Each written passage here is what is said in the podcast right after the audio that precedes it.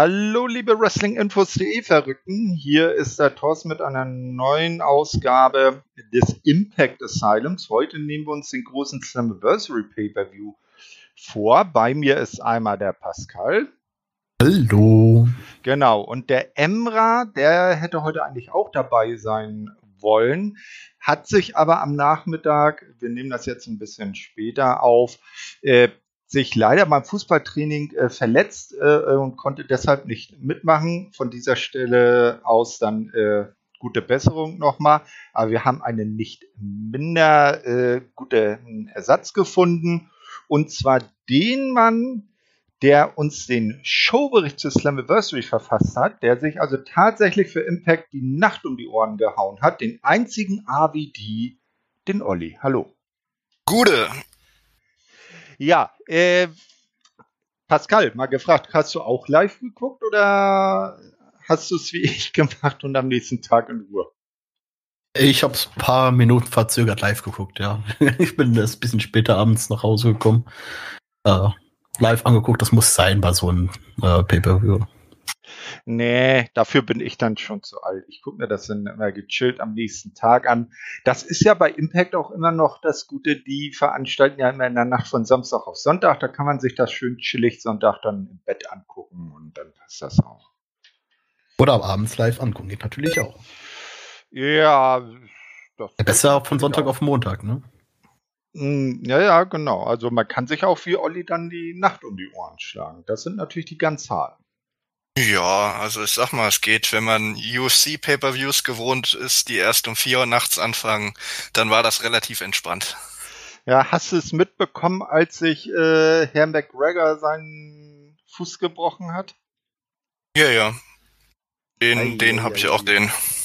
Na, ich hab's nur gehört. Also, früher habe ich immer ein bisschen UFC und Bellator bei The Zone geguckt, aber Bellator wird da ja jetzt nicht mehr übertragen. Deshalb. Ja, aber wir sind hier nicht beim MMA, wir sind immer noch beim Pro Wrestling bei Impact. Und wir haben zunächst einmal die äh, Impact-Ausgabe vom 15.07., sozusagen die Go-Home-Show zu Slammiversary. Da werden wir jetzt ganz schnell einmal durchrushen. Ist auch nicht wirklich was Besonderes passiert. Äh, wenn euch da was einfällt, was ihr sagen wollt, dann haut da einfach dazwischen.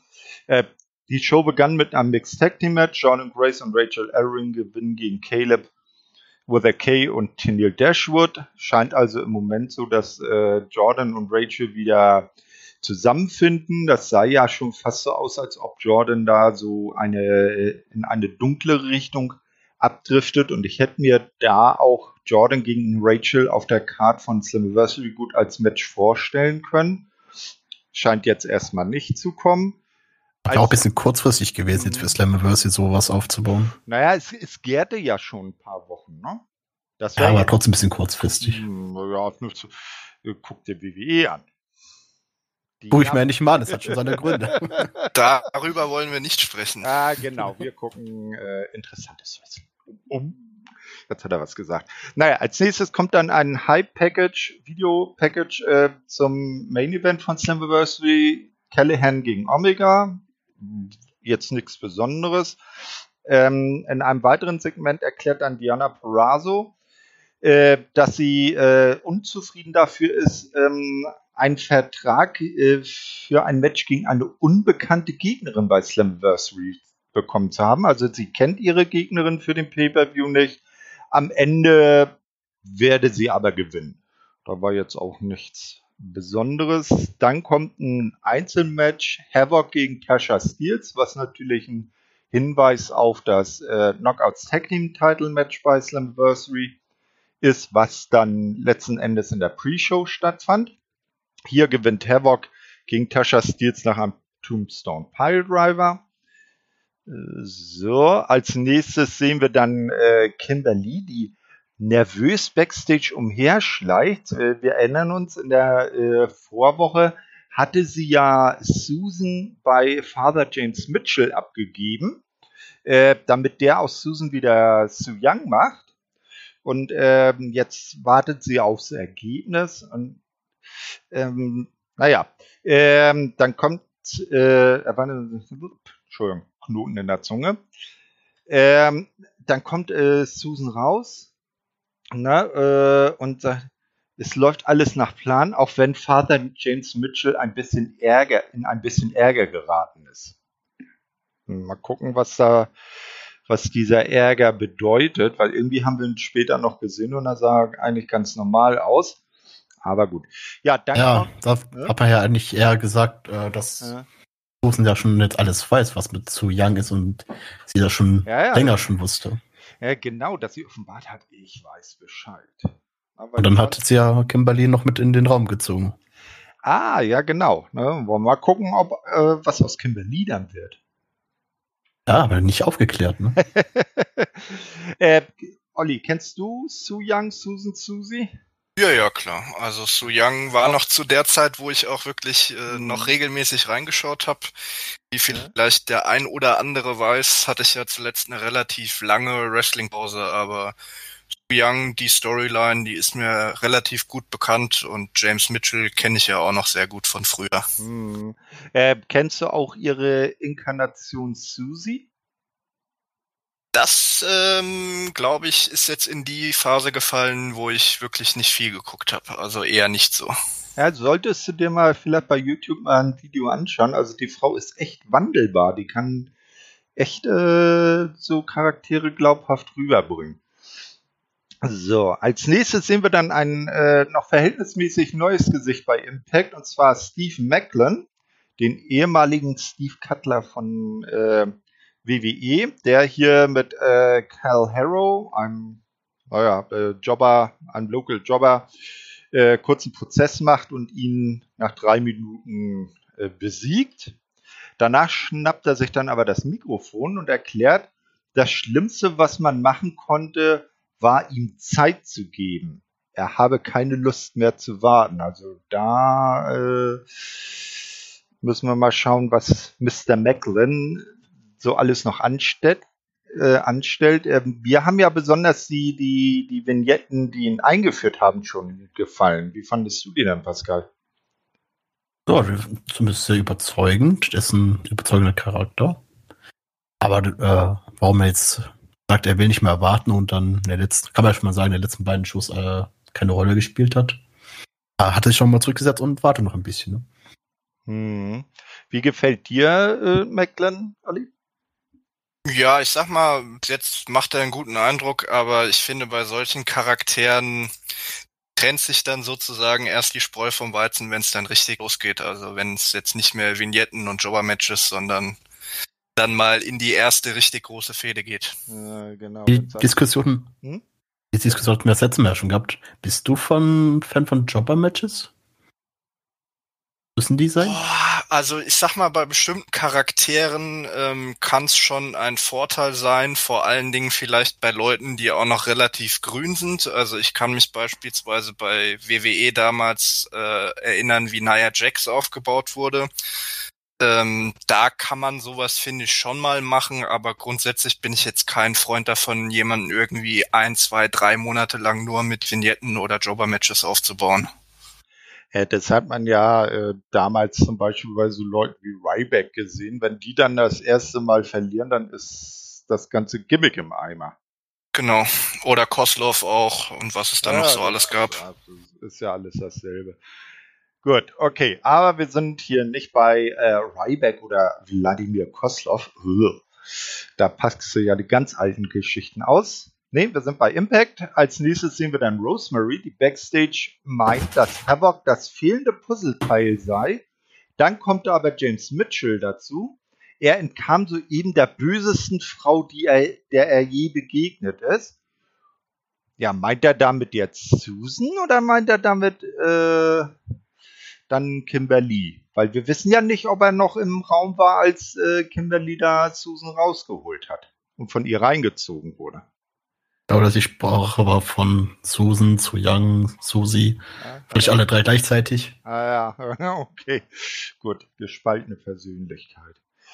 Ja, äh, als nächstes ein Eight-Man-Tag-Team-Match natürlich ganz klar in Hinführung auf Ultimate X bei Slammiversary. Chris Bate, Ray Miguel, Josh Alexander und P.D. Williams gewinnen gegen Ace Austin, Madman Fulton, Rohit Raju und Shira. ähm, nachdem Bay an Shira einen Einroller zeigt. Also der gefährlichste Finisher der Wrestling-Geschichte hat wieder zugeschlagen, der Einroller. Äh, als nächstes äh, sehen wir dann nach dem Match, wie die Heels eine Attacke starten, doch Bay kann mit einem Stuhl die Situation umdrehen und er, zer äh, er zerlegt sie kurzerhand alle damit, also die Heels. Äh, ist Chris Bay jetzt auf dem Weg zum Face? Was meint ihr? Uff, ähm, ich glaube, es ist nicht wirklich Heel, aber nicht wirklich Face. Er kümmert sich ja aktuell nur halt um sich, so ein, so ein Tweener. Würde ich ihn aktuell einordnen. Ja, kann man, denke ich, so sagen. Und ich glaube jetzt auch, ich sag mal, in der X-Division macht es jetzt, glaube ich, nicht so den großen Unterschied, ob man da jetzt klarer Face oder klarer Heel ist. Mhm. Ja, als nächstes sehen wir dann jemanden, den äh, Oddi von WWE her auch noch gut kennen sollte, als Kurt Hawkins, nämlich den guten Brian Myers, der sich ja jetzt auf die Fahnen geschrieben hat, aus Sam Beal auch einen Most Professional Wrestler zu machen. Und der Sam, der schreibt ja gewissenhaft alles mit, was sein Chef so äh, von sich gibt.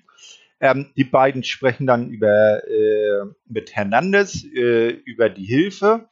Doch der hat einen Fulltime-Deal mit Swinger. Also es geht darum, dass äh, Myers die Dienste von Hernandez an, äh, einkaufen will. Doch äh, Johnny Swinger hat Hernandez Fulltime verpflichtet und äh, gibt auch mehr Geld. Der ist damit raus und geht weg.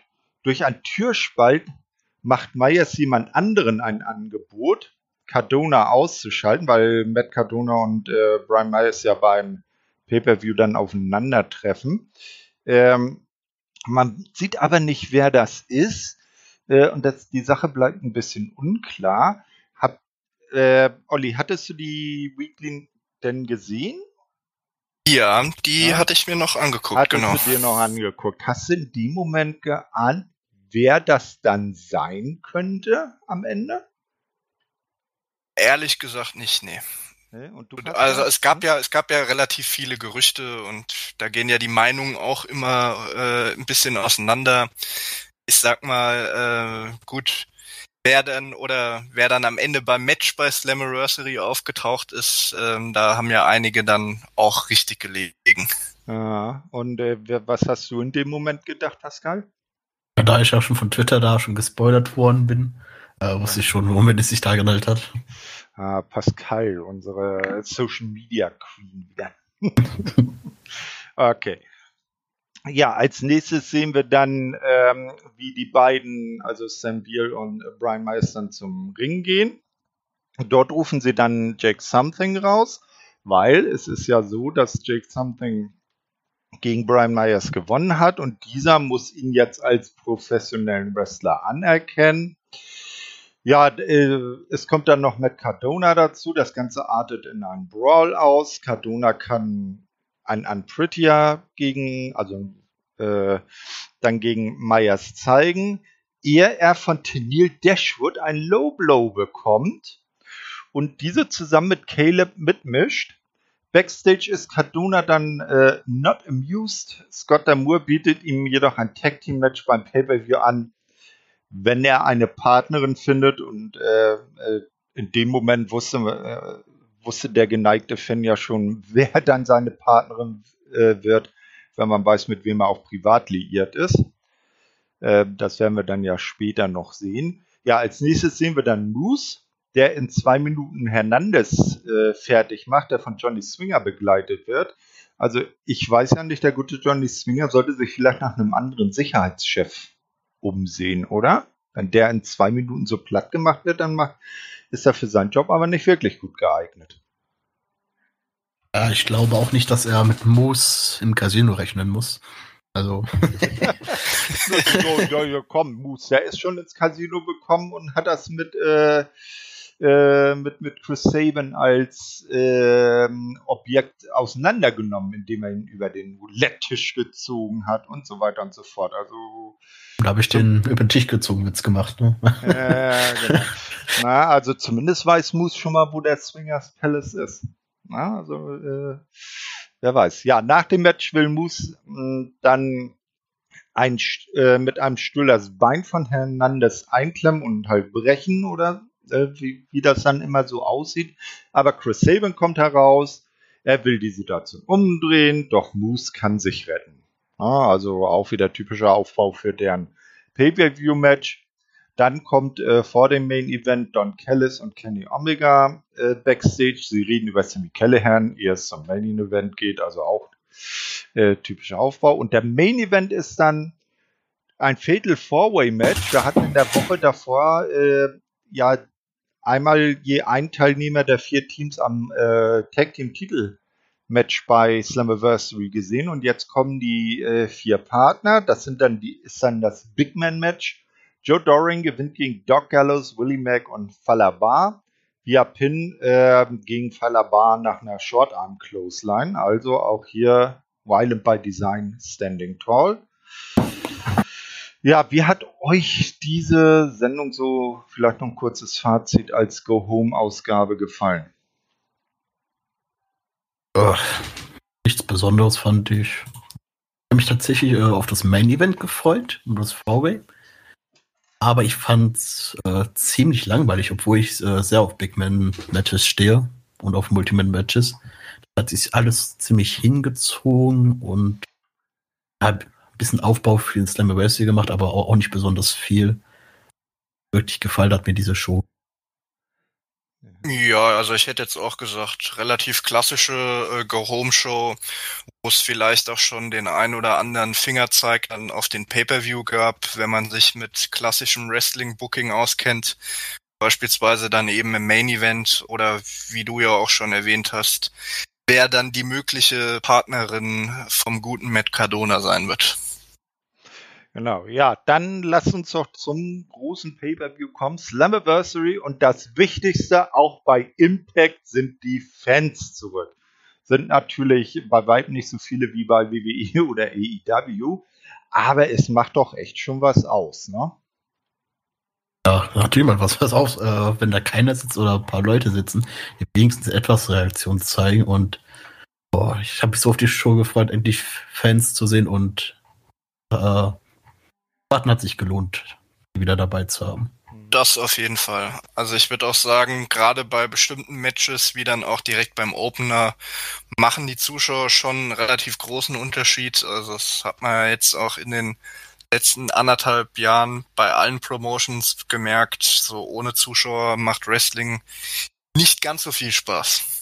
Nee, äh, das, das sieht man ja auch äh, bei den ersten Shows, die jetzt wieder mit Fans so richtig stattfinden. Zum Beispiel hier bei Double or Nothing von AEW oder jetzt zuletzt Money in the Bank von WWE. Das ist ein Unterschied wie Tag und Nacht, wenn da wirklich wieder Fans in der Halle sind oder in der Arena. Äh, ist Wahnsinn. Ja, Slammiversary äh, startete auch mit einer Pre-Show und da ist auch was äh, nicht äh, ganz Unerhebliches passiert, deshalb gehen wir da als erstes mal drauf ein. Es gab das Impact Knockouts Tag Team äh, Title Match zwischen den äh, Titelverteidigerinnen Fire and Flavor und äh, den beiden Damen von Decay, also Rosemary und Havoc. Und äh, ja, das Ganze endete mit einem Titelwechsel, nachdem Havoc äh, Kira Hogan nach äh, einem Tombstone Pike Driver pinnen konnte. Also wir haben neue Damen Tag Team Champions. Wie findet ihr das? Oder habt ihr das Match gesehen? Mal so gefragt. Äh, nicht großartig am Anfang gesehen, dann ist mir das Internet abgeschmiert. und dann habe ich nur noch das Ergebnis gesehen, aber ich kann mit dem Ergebnis sehr gut leben und finde die beiden Damen klasse als Team. Ja, also ich habe es auch noch nebenbei gesehen, aber ich finde auch, dass man mit dem Ergebnis durchaus leben kann und man konnte es eigentlich auch schon im Vorfeld erwarten, so wie Decay jetzt äh, zuletzt dargestellt wurde, dass da wieder bisschen mehr in den Fokus gerückt wird und insofern finde ich das Ergebnis auch ganz gut. Mhm. Jetzt eine Gretchenfrage an euch beiden. Äh, Vergleich Damen Tag Team Division äh, WWE und die Knockouts Tag Team Division bei Impact. Äh, wie findet ihr die jetzt im Vergleich zueinander? Ich weiß ich aktuell gar nicht, wie es bei der WWE aussieht. Also ak aktuell sind äh, Natalia und Tamina Champions. Oh Gott, finde ich besser. Äh, das Problem ist auch jetzt aktuell bei Impact, dass so langsam auch die wirklich die Frauenteams nicht mehr da sind. Also man müsste wieder ein paar neue äh, irgendwie zusammenmischen, damit es überhaupt wieder dann andere äh, Teams gibt, wo man gegen fäden kann. Aktuell auch ziemlich schwierig, muss ich sagen. Ja, bei WWE. Ne, hm? um da mal kurz einzuhaken, ich finde allgemein, dass äh, die Knockouts jetzt nicht in der Spitze, aber zumindest in der Breite besser besetzt als äh, die Frauen bei WWE. Also du hast jetzt bei Impact natürlich keine äh, Charlotte oder wenn sie dann wiederkommt, Becky Lynch, aber ähm, auch wenn ich mir mal gerade angucke, ich habe ja Money in the Bank auch gesehen, wer da bei den Frauen im, im äh, Leather-Match stand. Also da muss ich sagen, da macht Impact aktuell, wie auch eigentlich historisch gesehen, ganz guten Eindruck. Hatten ja eigentlich immer eine recht starke Knockouts-Division.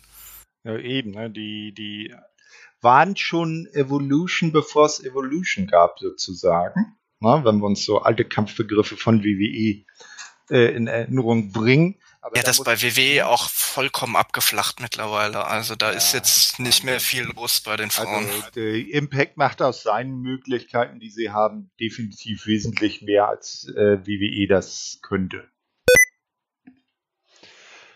Ja, das auf jeden Fall.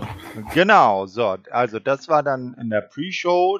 Der eigentliche Pay-Per-View begann dann mit einem äh, eigentlich ziemlich gut gemachten Intro-Video, in dem gezeigt wird, wie Kenny, äh, Kenny Omega und Sammy Callahan, jetzt wollte ich gerade Kenny Callahan und Sammy Omega sagen, äh, in der Halle ankommen. Also man zeigt, das ist ein großes, ein sehr wichtiges Match, während Omega gemeinsam mit Don Callis durch einen exklusiven, in, wahrscheinlich VIP-Eingang zur Halle kommt, gibt begibt sich Callahan einfach straight durch die Vordertür und kommt noch an den Zuschauern vorbei, die ihn kräftig jubeln.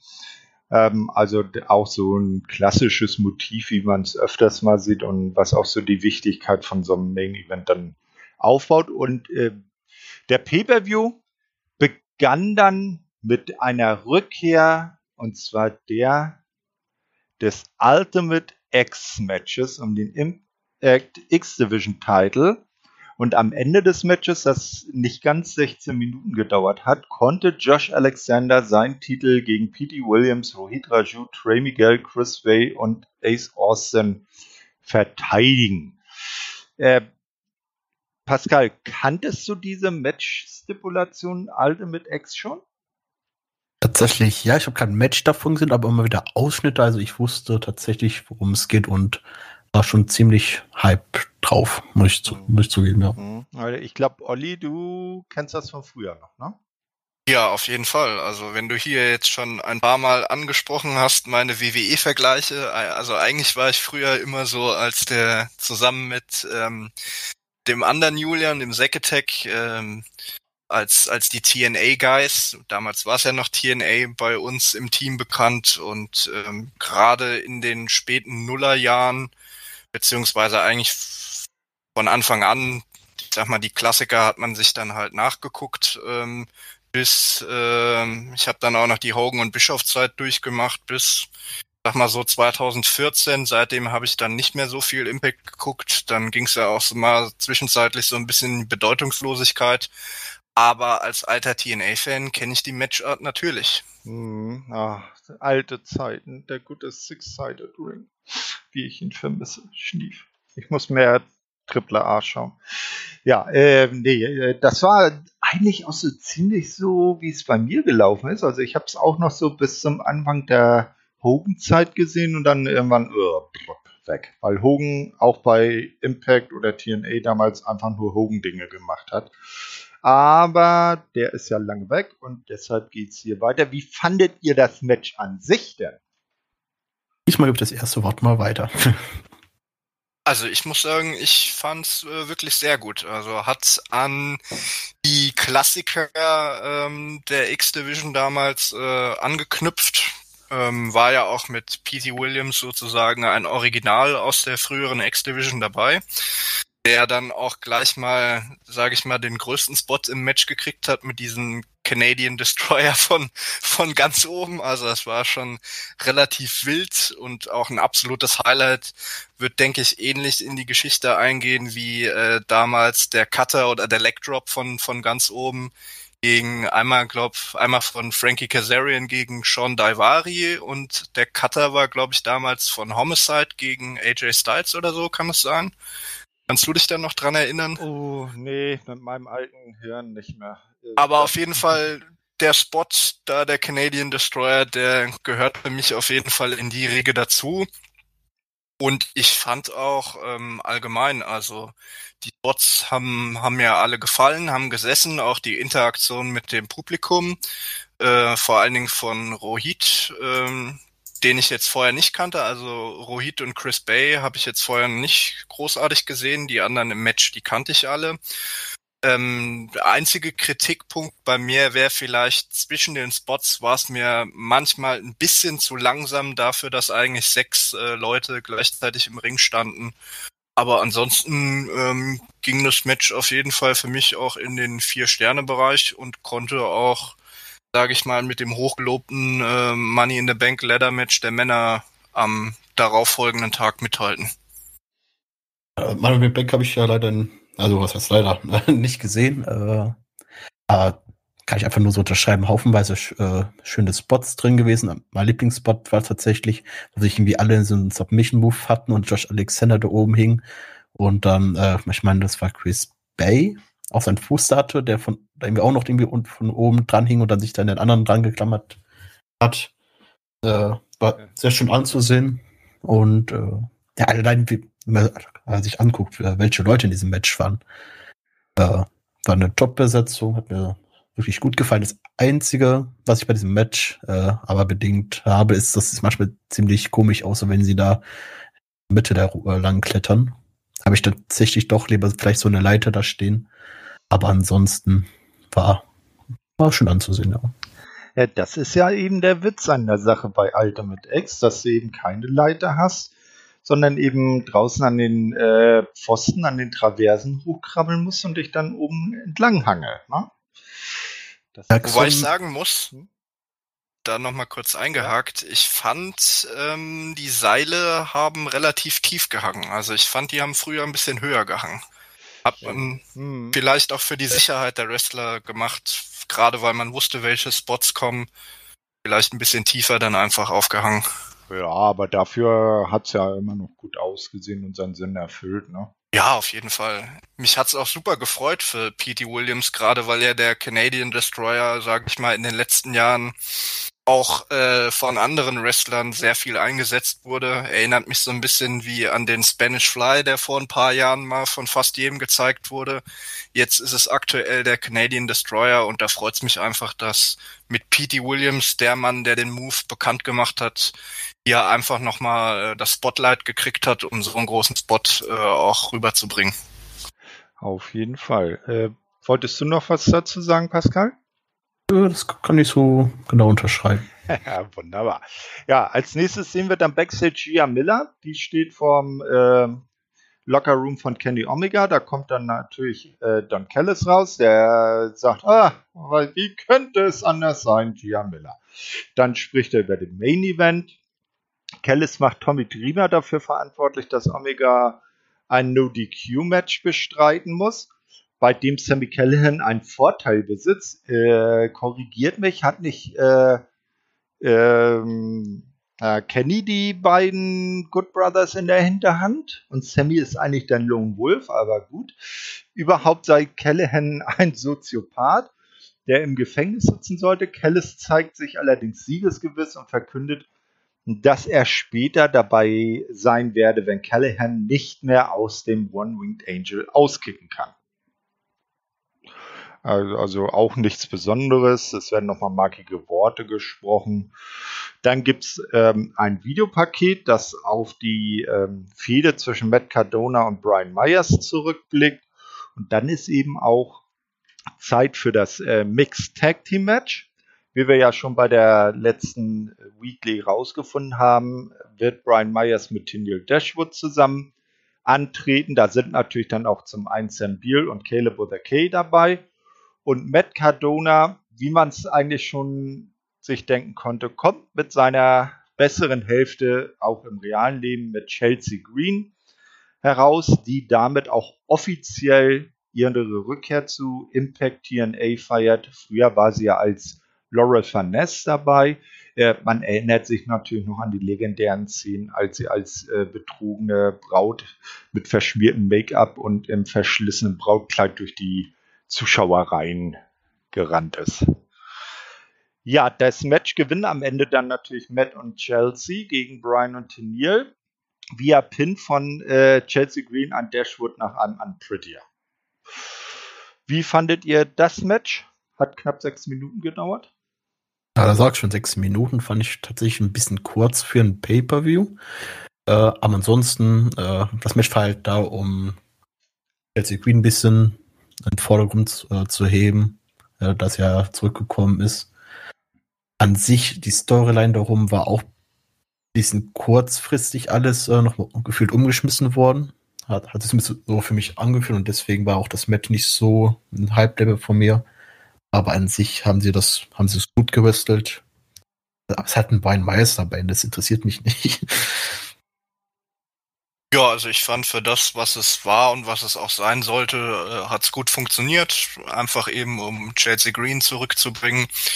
Fand es auch einen netten Touch, dass man äh, sozusagen das alte Gimmick mit der Ringgear so ein bisschen angedeutet hat. Fand ich jetzt auch nicht so schlimm. Also ein paar Leute haben sich ja auch beschwert, ähm, weil sie ja damals quasi unterm anderen Namen aufgetreten ist. Das ist ja dann nicht ganz äh, äh, so realistisch oder ganz so gutes Storytelling sei, aber ich habe da jetzt ehrlich gesagt nicht so das große Problem mit. Ansonsten hat man halt gemerkt, also die die Chemie hat gerade eben zwischen Cardona und äh, Chelsea Green gut gepasst, was ja bei einem äh, Paar auch so sein sollte, aber ich fand auch beim gegnerischen Team, äh, das wirkte eigentlich schon, schon sehr eingespielt. Also ich fand auch Myers und Dashwood und auch zusammen mit Beal und Caleb hatten eine gute Chemie und insofern hat's dann auch über die doch recht kurze Distanz äh, ganz gut funktioniert. Ja, auf jeden Fall, weil Brian Myers, äh, so sehr man sein Gimmick, was ja irgendwie im, finde ich jetzt auch ein bisschen, also so wie er bisher bei Impact dann aufgetreten ist, ein bisschen blass und arg Kurt Hawkins mäßig rüberkam. Er ist ja ein verdammt guter Wrestler und hat auch viele Leute, die wir jetzt umso mehr feiern. Ich sag mal nur als Beispiel MJF bei AEW trainiert und Tennille Dashwood ist ja auch äh, bekannt, dass sie sehr viel äh, äh, Ring Skills hat und da war ich mir auch schon sicher, dass die beiden da was ordentliches auf die Beine stellen. Und ich finde, äh, Sam Beal und Caleb with a K, die waren als ähm, Comedy-Element außerhalb auch äh, gut aufgehoben. Also das hat mir auch so ganz gut gefallen. Äh, müssen wir jetzt mal schauen. Das Ganze war natürlich ein kleiner Hinweis dann auf das nächste äh, Impact Plus Special. Äh, Homecoming, wie es heißt. Da gibt es dann ein Intergender Tag Team Turnier, äh, wo dann die Mrs. und äh, Mr. Impact gesucht werden, sozusagen. Da können wir dann drauf gespannt sein und da werden wir ja sicherlich dann die Familie Cardona Green auch wieder Seite an Seite sehen. Äh, als nächstes sehen wir dann ein Videopaket, das ähm, auf das bisherige Wirken von W. Morrissey, formerly known as Big Cass bei WWE, bei Impact äh, zurückblickt. Olli, du kennst du ihn noch als Big Cass bei WWE oder war das schon in deiner Pausenzeit? Sehr gut kenne ich ihn. Äh, ähm, ich, deswegen muss ich auch sagen, also als, als Big Cass im, im Tag-Team mit Enzo Amore hat er funktioniert, aber als Singles-Wrestler ist er meiner Meinung nach einfach nur grausam. Als frustrierter Singles-Wrestler, der alles nur platt machen will? Genau, also ähm, ich glaube, ich hatte im Board geschrieben, das war für mich so ein relativ schlechtes Beispiel für ein Squash-Match. Also hat äh, Eddie Edwards, finde ich, ziemlich geschadet, weil er eigentlich auch wenig Offensive im Match hatte und ähm, Big Cass beziehungsweise W. Morrissey ist halt einfach auch kein guter Wrestler. Vor allen Dingen, wenn dann das Match als Squash auch noch elf Minuten geht. Also insofern konnte ich mit diesem Match jetzt nicht wirklich was anfangen. Mhm, genau, am Ende gewinnt er mit einer Powerbomb gegen Eddie Edwards. Äh, Pascal, was hast du zu dem Match zu sagen? Ich kann zumindest sagen, dass ich äh, bei dem Match ziemlich Probleme hatte, äh, wach zu bleiben. Das war so meine tote Phase in der Nacht. Dann hat dieses Match mir nicht besonders äh, gut geholfen. Ich hätte mir tatsächlich gewünscht, äh, dass das Match in der Pre-Show landet und dafür dann die beiden, äh, das Stockouts-Match dafür da rein. Also, ja, wie du schon gesagt hast, also Squash-Match, äh, Squash. Squash-Match. Das, was äh, Thorsten sagt. äh, Ging es mir tatsächlich auch ein bisschen zu lang. Aber wir haben ja dann am Ende noch schön gemerkt, durch das äh, Unclean Finish, dass es diese Feder noch schön weitergehen wird. Ich da drauf schon überhaupt keine Lust habe. Das tut mir schon extrem für Eddie Edwards leid. Ja, das werden wir dann ja schon in der dann folgenden Weekly sehen, wie es zwischen den beiden dann weitergeht. Zunächst sehen wir dann allerdings jetzt Moose, der Backstage eine Promo über sein Match gegen Chris Saban hält. Er meint, dass Saban mit der Annahme des Matches einen schweren Fehler begangen habe, der ihm teuer zu stehen kommen würde, als wenn er äh, sein Haus beim Pokern verzockt hätte. Also Moose ist wieder, macht wieder Moose-Dinge. Ähm, wie findet ihr beiden Moose?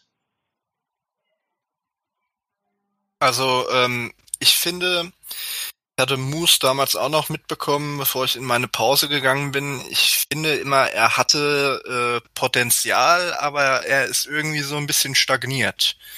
Man hat ja damals auch durchaus mal ja, ich sag mal, von einigen Seiten Starpotenzial in ihm gesehen. Ich muss sagen, das sehe ich mittlerweile nicht mehr, auch wenn ich äh, einige Leute kenne, die ihn durchaus für besser einschätzen.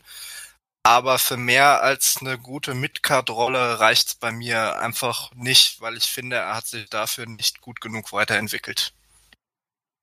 Okay, damit hätte ich jetzt tatsächlich nicht gerechnet. Ich bin, ich bin so ein ziemlicher großer Moose-Fan mag sein, seine Matches, ich mag seinen Gimmick, wie er die Sachen rüberbringt und ja, ich mag ihn.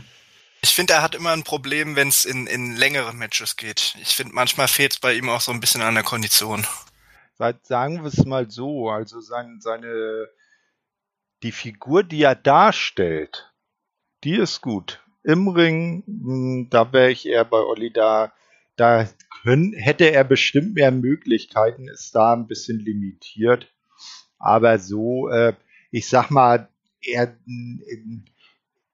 er verkörpert so vom, vom reinen Auftreten her verkörpert er schon Star Main Eventer. Na, jetzt äh, ungeachtet dessen, was er im Ring dann zu leisten imstande ist.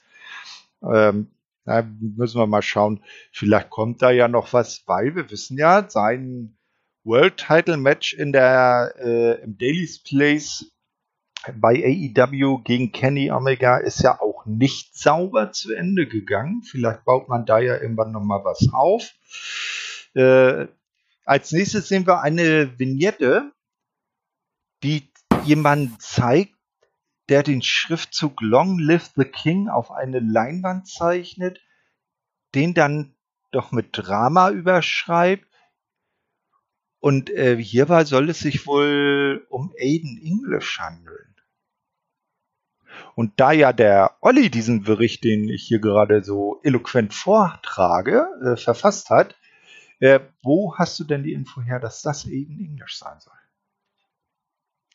Das äh, wird zumindest so gemunkelt, dass es sich dabei um Aiden English handeln soll. Und was äh, sagst du, Pascal? Würdest du gerne den ehemaligen Wortwillen bei Impact sehen wollen? Äh, es scheint ja jetzt einen anderen Charakterzüge zu haben. Äh, bin gespannt. Sein, wenn er seinen alten Charakter da au, äh, auslebt, dann nicht. Aber ansonsten bin ich es mal dafür offen. Mal gucken, was da rauskommt. Eben, ich sag mal, äh, bei einem Steve Cutler, Steve Macklin, äh, da hat's, hat ihm der Charakterwechsel ja auch in Anführungsstrichen erstmal gut getan. Ähm, muss man dann schauen, was draus wird. Und diese Credits, diesen Vorschuss, sollte man dem guten Aiden dann auch geben. Und seine Schwiegermutter, die wäre da bestimmt auch sehr angetan von. Dann muss sie nicht immer bei AEW so viel um Entschuldigung bitten. Na, weil, wer nicht weiß, er ist mit der Tochter von Vicky Guerrero verheiratet. Nur mal so am Rande. So, als nächstes sehen wir dann, äh, sind wir zurück in der Halle. Madman, Fulton und Shira stürmen in den Ring, weil sie stocksauer waren, dass sie beim Ultimate X-Match nicht mit am Ring sein durften. Offensichtlich äh, ja, sind sie halt darüber noch aufgebracht. Ähm, und äh, Scott Damour kommt dann raus und sagt, ja, ey, Leute, äh, bleibt ruhig. Ihr wollt äh, eure Zeit im Rampenlicht haben, bekommt ihr jetzt. Hier haben wir ein Team, das äh, gerade zurückkehrt und die treten jetzt gegen euch an. Und dann kommen die ehemaligen Impact World Tag Team Champions Finn Juice raus und äh, fertigen Madman Fulton und Shira die beiden Hühner in nicht mal anderthalb Minuten ab. Was sagt ihr? Ja, also mit Fulton und Shiro hat das natürlich jetzt äh, gar nicht gut getan. Aber allein schon die, äh, die Geschichte, die waren ja vom Ringverband vom, beim X-Division Championship Match. Was wäre denn passiert, wenn die da eingegriffen hätten? Es gibt doch da eh keine Regeln. Also. Das ist ja genauso äh, das, was ich vorhin meinte, als sich Kenny und Don Callis darüber beschwert haben, dass äh, der Main Event zu einem No-DQ-Match ähm, ernannt wurde. Ja, was äh, sollte sie dann nicht daran hindern, die Good Brothers äh, mit ranzuholen und dann da Sammy zu dritt im Ring fertig zu machen? Da kann, könnte niemand was gegen tun und dann regen sie sich über die Stipulation auf.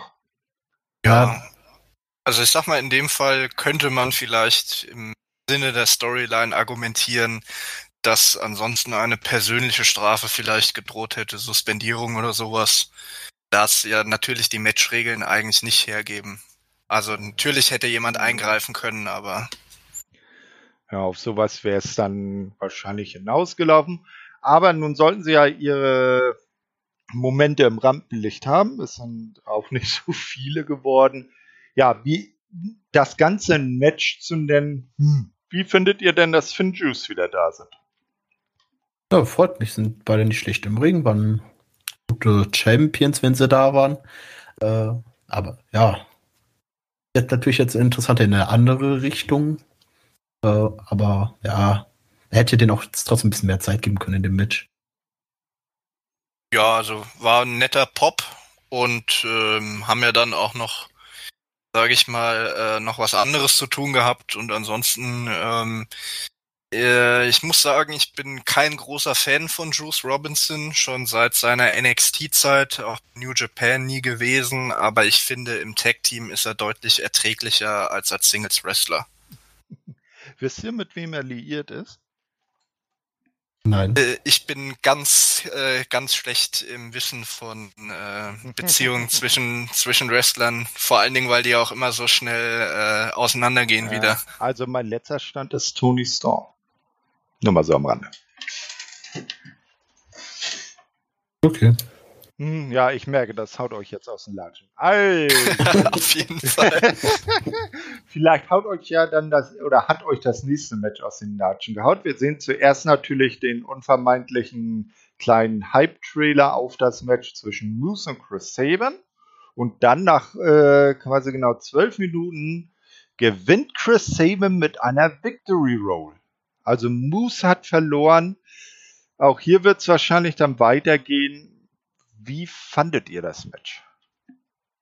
Das, äh, ich fand es auch ziemlich langweilig, allein schon weil Moose den größten Teil eigentlich nur aus, ausgeteilt hat und kaum was einstecken muss und dann wegen sowas äh, zu verlieren, naja, das ist das ganze Match für mich schon kaputt gemacht. War für mich nicht sehr interessant, meiner Meinung nach. Also ich bin da ehrlich gesagt bisschen anderer Meinung. Also natürlich äh, kann man sagen, vom Matchverlauf her war Moose sehr dominant, aber ich finde gerade deswegen, ähm, auch wenn man da jetzt vielleicht Sachen äh, anführen kann wie äh, 50-50 Booking oder sowas, ähm, fand ich, war das ein relativ gutes Beispiel für ein Squash-Match. Denn auch äh, wenn Saban am Ende das Match gewonnen hat, finde ich, sind hier beide äh, gut aus dem Match rausgegangen. Also ich finde jetzt nicht, dass die Niederlage Moose großartig schadet. Ja, stimmt zwar, aber ich finde, wenn bei so einem Groß gegen Klein, da hätte man trotzdem noch ein paar mehr Momente mit reinbringen können, wo Chris Sabin wirklich mehr zurückschlagen kann. Ja, aber dann hätte die Niederlage, glaube ich, Moose schon mehr geschadet, wenn das Match ausgeglichener gewesen wäre. Insofern fand ich es von äh, äh, von der Entscheidung her äh, oder von der Storyline her gut. Vom Matchverlauf wäre natürlich noch mehr drin gewesen.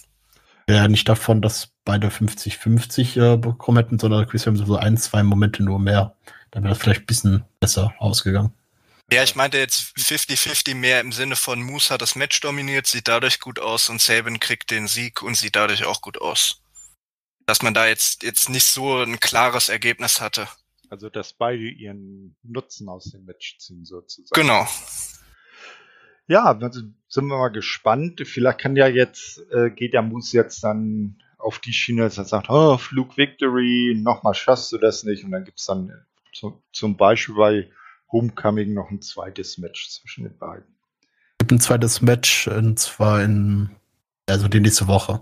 Ah, okay. Ach, gleich in der nächsten Woche. Ja, ich habe die Karte jetzt nicht so präsent. Äh, okay, als nächstes nehmen wir dann einen kurzen Rückblick auf das Pre-Show-Match. Das hatten wir ja schon ähm, besprochen. Und äh, anschließend sieht man dann, wie Decay Backstage auf Decay Art den Titel feiert. Hm, Pascal, wie findest du denn Decay in der jetzigen Form, so mit äh, zwei Damen und zwei, oder nee, zwei Damen, einem Herrn und einem Minotaurus? Ich will mehr Black Taurus sehen. Äh, als ich eine gute, gute äh, Besetzung. Allein hat man schon meine Tag Team Bereiche schon mal äh, zwei Leute. Und die harmonieren auch alle vier super miteinander. Also ich bin tatsächlich ein großer DK-Fan. Auch wenn ich Black Taurus gerne auch mehr im Singles-Bereich sehen würde. Und du, Olli, wie findest du DK? Du kennst ja wahrscheinlich noch die Urbesetzung mit äh, Abyss dabei. Genau. Also ich finde, äh, fand DK damals äh, ziemlich gut und äh, hat sich jetzt viel geändert, auch wenn ich jetzt vielleicht nicht der größte Fan von Crazy Steve bin. Aber gerade ähm, jetzt die Paarung bei den Frauen hat, glaube ich, äh, ziemlich viel Potenzial. Ja, da auf jeden Fall, dass auch wieder ein weiteres festes Team dann in der Knockouts Division, Tag Team Division haben. Da hatten wir ja vorhin auch schon drüber gesprochen. Ja, Tag Team Division ist ein gutes Wort, denn als nächstes gibt es einen kurzen Rückblick ähm, um die ganzen Ereignisse rund um die äh, Tag Team Titel der Herren und eben um die aktuellen Titelträger Violent by Design, die das ganze Jahr nach Freebird Rules äh, verteidigen. Das heißt, man weiß nie, wer äh, in einem Titelmatch für Violent by Design antritt. In diesem Fall waren es dann jetzt Joe Doring und Rhino. Also man hat die beiden, ich sag mal, äh, kraftvollsten Teilnehmer mit reingesetzt. Ähm, sie traten an gegen äh, Rich Swan, äh, Entschuldigung, äh, traten an gegen Fall, doch, nee, nee, ah nee, genau, das war ja das Ding. Äh, also sie traten an gegen die Good Brothers, ähm, dann gegen Willie Mack und Rich Swan, genau, da war nämlich der Zeilenumbruch.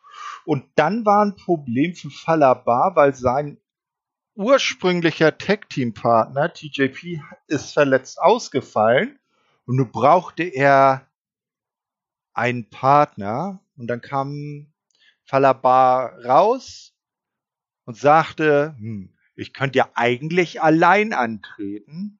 No way, no way, no way, Jose. Und dann kommt tatsächlich No Way Jose, der sich jetzt aber nur noch No Way nennt, raus und äh, tritt an Falabas Seite in diesem Match an. Und am Ende holen die Good Brothers die Impact World Tag Team Championships heim zur Elite und die gesamte Elite, also die äh, äh, Young Bucks bei AEW, die Good Brothers bei Impact und Kenny als Champion beider Promotions tragen wieder Titelgold. Wie fandet ihr dieses Four-Way Tag Team Match?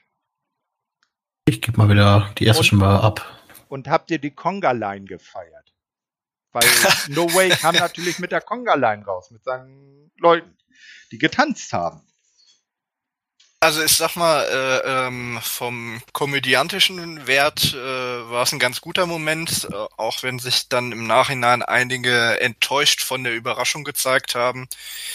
Ich fand es jetzt absolut okay. Also ich habe jetzt auch nicht erwartet, dass bei einem Four-Way Tag Team Match jetzt der ganz große Name äh, rauskommt und entweder sein Comeback feiert oder eben ein Debüt.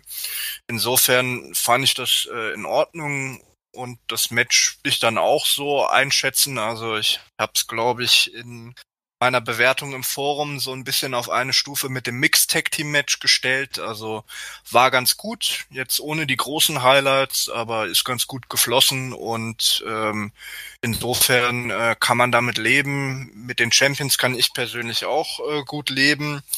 Der einzige Kritikpunkt wäre jetzt nur, genau wie ich schon finde, dass man einen Titelwechsel hier gespoilert hatte, in dem äh, Violent by Design quasi das Match in der Go Home Show gewonnen hatte, was dann meistens ein Indikator dafür ist, äh, dass sie eben dann im Titelmatch die Titel verlieren. Ähm, fand ich, das war jetzt dieses Ergebnis dann auch so, ja, vielleicht ein kleiner Spoiler für den Main Event. Hm, ja, in Bezug auf Main Event äh, wo du sagst, äh, dass manche die das Replacement für TJP ein bisschen runtergezogen hat, kann man dann vielleicht auch verstehen, äh, dass es hier in Anführungsstrichen nur No Way, ich sage jetzt mal einfach José, äh, war, wenn man denn weiß, was später am Abend noch passiert ist. Aber da kommen wir dann noch dazu. Ja, äh, Good Brothers wieder Tag Team Champions. Äh, die Dominanz der Elite geht weiter ich finde es okay, weil mit Violent by Design konnte ich eigentlich nicht wirklich was anfangen, weil die äh, auch irgendwie nicht vom Fleck äh, kommen. Die, ist, die, sind einfach nur gewalttätig. Toll. Ja, äh, wir wollen unsere Welt aufbauen, ja. Aber irgendwie werdet ihr da auch, kommt ihr da auch nicht vom Fleck und verliert meist nur. Naja. Ähm, als nächstes sehen wir dann äh, das unvermeidliche Videopaket zur bisherigen äh, Regentschaft von Diana Perazzo, denn jetzt steht das Knockouts Championship Match an. Diana kommt auch raus. Äh, sie weiß ja immer noch nicht, wer ihre Gegnerin ist. Und das ist dann doch auch ein ziemlich großer Draw, denn sie verteidigt gegen Thunder Rosa und das nach zehneinhalb Minuten und nicht nach ihrem Fujiwara Armbar, sondern nach einem Piledriver. Allein schon die Ansetzung der Donne Pause gegen Fanta Rose ist schon ziemlich großartig von der Ansetzung her. Das Match fand ich auch sehr überzeugend, hat Spaß gemacht, äh, sich das anzugucken. Persönlich hätte ich jetzt nicht mit Fanta Rose ge gerechnet, ich hatte damit eher so mit einer Mickey James gerechnet. Aber die kam ja dann, mm. kam ja später. Mm. Aber an sich hat sich äh, war, war nett anzusehen und ich freue mich auf die weitere Regentschaft von der auch Tijuana Puaso.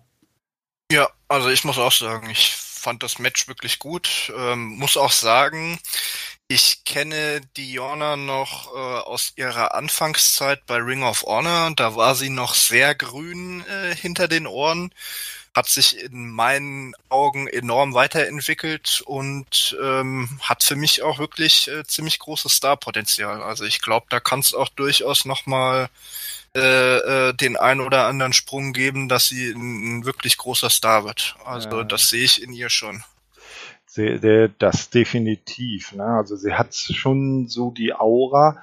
Ähm, kleine Randnotiz. Thunder Rosa hat jetzt vor ein paar Tagen einen festen Vertrag bei AEW unterschrieben. Da hat sie Tony Khan tatsächlich aus ihrem NWA-Kontrakt rausgekauft. Ne? Genau, so das hätte ich auch noch erwähnt. Mhm. Also das ist ja auch was ganz Besonderes, dass im Wrestling-Business jemand äh, aus einem Vertrag einer anderen Company rausgekauft wird. Ne? Und äh, was ich auch äh, recht äh, geil fand von Patang, ich weiß nicht, ob ihr beide das gesehen habt, da gab es, glaube ich, irgendwo bei Facebook mal so ein Fantasy-Booking-Bild, so ein echt, äh, echt äh, geil gemachte Match-Grafik, Äh, Impact Knockouts Champion Diana Perazzo, The Virtuosa gegen AEW Women's Champion Dr. Britt Baker. Das Match würde ich auch gerne mal sehen. In echt. Ja, mal abwarten. Vielleicht gibt es ja in näherer Zukunft mal. Genau, so ein großer Impact gegen AEW Pay-Per-View Champions gegen Champions sozusagen. Jetzt nicht um die Titel, sondern nur um die Bragging Rights. Ja, da wäre ich jetzt, glaube ich, nicht so der große Fan von, aber wir kommen ja gleich nochmal auf das Thema. Genau, so, und zwar, ähm, Diana gewann. Ähm, Thunder Rosa hat sich dann auch äh, Backstage begeben, aber das war noch nicht alles, denn Diana wollte natürlich ihren Titelgewinn auch gebührend feiern und ihr Spotlight abbekommen. Das wurde aber von einer weiteren Rückkehrerin äh, dann kaputt gemacht, denn es kam plötzlich die eben von äh, Pascal schon erwähnte Mickey James raus zu ihrem Hardcore Country äh, zu ihrer Hardcore Country Musik, die sie äh, nebenbei bemerkt auch selber singt. Ne? Also sie, sie ist ja tatsächlich auch Country-Sängerin. Ja, und sie kommt dann in den Ring und ähm, erklärt, ähm, dass sie Diana und ihre Karriere bewundere und äh, dass sie sie, weil äh, Mickey James ja jetzt offiziell Head of Women's Wrestling, glaube ich, bei der NWA ist, äh, sie zum ersten NBA Women's Only Pay-Per-View einladen wolle, weil dort sollten die Besten der Besten gegeneinander antreten. Diana fühlt sich äh, natürlich bei dieser Bezeichnung Besten der Besten ein wenig geschmeichelt, kann es aber nicht wirklich äh, ab, dass sich Mickey James ihr Spotlight klaut, äh, macht sie dafür ein bisschen an und fängt sich am Ende den Chick-Kick und liegt K.O. am Boden. Und Nachtigall, ich höre dir trapsen. Irgendwann Diana Perazzo gegen Mickey James? Würde ich sagen, also das so ein kleiner Aufbau würde ich wahrscheinlich noch nicht beim nächsten Pay-Per-View erwarten. Wahrscheinlich so in den nächsten zwei, drei Pay-Per-Views irgendwie stattfinden und das so ganz langsam irgendwie ins Rollen bringen oder sogar bei der NWA-Show. Ja, das könnte ich mir nämlich auch ganz gut vorstellen. Mhm. Das sehe ich auch so, weil da, das wäre ja auch interessant. Äh, guckt ihr Power, also NWA? Mm, nicht wirklich. Also ich lese immer mal wieder ein äh, bisschen rein. Mal kurz weg. Alles Gut, die, jetzt die, die letzte Zeit habe ich ja wie gesagt eh kaum Wrestling geguckt, aber äh, verfolgt es immer mal wieder. Jetzt auch die Ankündigungen da für den äh, für den äh, Pay-per-View wird es ja dann, glaube ich, sein, Pay-per-View auch, äh, beziehungsweise dann für den Women's International Invitation Cup, äh, habe ich mitbekommen. Und ich finde auch, ähm, könnte durchaus für Impact gute Sache sein, weil da gab es ja jetzt auch Stimmen, die gesagt haben, wenn jetzt Impact äh, mit der NWA kooperiert für den äh, Women's Only Pay-per-View, ähm, würde ja eigentlich nur die NWA profitieren, weil Impact ja äh, eine relativ starke Knockouts Division hat und die NWA jetzt nicht unbedingt so die große Women's Division hat. Ich finde aber durchaus, ähm, wenn man den Pay-per-View richtig bewirbt und da macht man ja jetzt schon durchaus äh, in der Vermarktung einiges richtig, dann könnte das auch ein relativ großes Event sein und dann würde natürlich auch Impact davon profitieren, wenn da einige von den Knockouts eine Bühne bekommen. Das definitiv, weil die Damendichte äh, bei NWA ist, glaube ich, auch ziemlich dünn, weil NWA ja generell einen ziemlich äh, kleinen Roster hat. Aber wo du eben sagst, dass dann primär NWA davon profitieren würde, ich sag mal, bisher von der Zusammenarbeit Impact und AEW hat ja auch hauptsächlich Impact von profitiert. Ne? Also das kann man auch andersrum ja. auf Impact dann anwenden. Aber das scheint ja eher dann so langsam auch so ein Konglomerat von äh, so drei, vier Promotions, also ich sage jetzt mal äh, Impact, AEW, NWA, vielleicht äh, mehr oder weniger auch New Japan, jetzt zumindest für den Herrenbereich, weil die haben ja keine Damen. Triple A auch noch. Ja, Triple A, man weiß nicht, vielleicht äh, ob es da vielleicht auch äh, ROH noch ein bisschen mit rein äh, spielen. Die sind ja jetzt so die, die einzigen, die so ein bisschen außen vor sind, ne? Ja, ebenso. Ja, und MLW, aber die wurden ja. Äh, die haben ja mit AAA noch eine Partnerschaft. Ah, Zumindest. Genau. Ja, äh, MLW hat uns Dario Cueto zurückgebracht, auch wenn er nicht mehr so heißt. Und das genau. ist so. Genau. Er hat sogar noch seinen roten äh, Plastikstier auf Schreibtisch stehen. Herrlich. Nee, aber äh, mhm. um da nochmal einzuhaken, das ja. wollte ich dann nämlich auch sagen, das habe ich da auch bei den Stimmen, die jetzt vielleicht die Zusammenarbeit zwischen äh, Impact und NWA für den Women's Pay-Per-View bisschen kritisch sehen. Habe ich da auch so gesagt. Also ähm, Kooperationen sind auch immer so ein bisschen geben und nehmen. Und äh, während Impact jetzt, ähm, sage ich mal, eher in der Nebenrolle war bei der Kooperation mit AEW, ist man jetzt halt vielleicht so ein bisschen in der äh, Rolle des Gebens, dann in der möglichen Kooperation mit der NWA. Aber wie gesagt, also wenn der Pay-per-View relativ groß aufgezogen wird, dann haben da auch die Knockouts was davon, wenn die da eine Bühne kriegen. Nee, definitiv. Und äh, ich könnte mir auch gut zum Beispiel vorstellen, dass man dann vielleicht auch die ein oder andere Dame von AEW dort sieht. Ne, und so vielleicht dann im Darmbereich da äh, auch eine engere Zusammenarbeit zwischen allen drei Promotions dann äh, entsteht. Das kann ja für Star Wrestling auch nur gut sein, wenn die so untereinander ein bisschen Talente tauschen und so. Äh, ja, jetzt müssen wir einen Moment äh, überbrücken, bis der Pascal wieder da ist. Ne, ich bin da. Ah, bist wieder da. Wunderbar. Wollte euch nicht unterbrechen. Alles klar. Ja, äh, was hast, äh, hast du noch irgendwelche Gedanken zu der möglichen Zusammenarbeit Impact und NBA?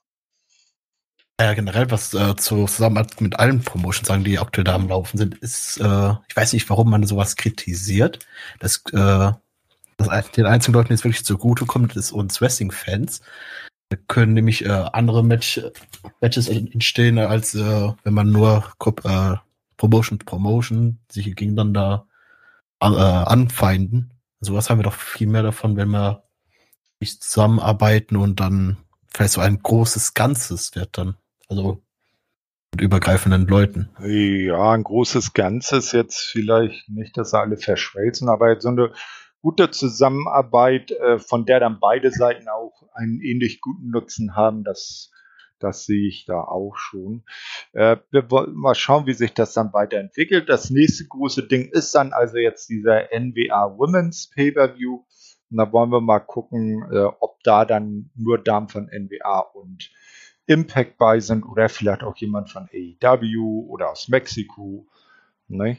Ähm, als nächstes sehen wir dann kurz die, äh, die beiden Kommentatoren und da ist auch was Wichtiges zu erwähnen. Matt Striker ist wieder da.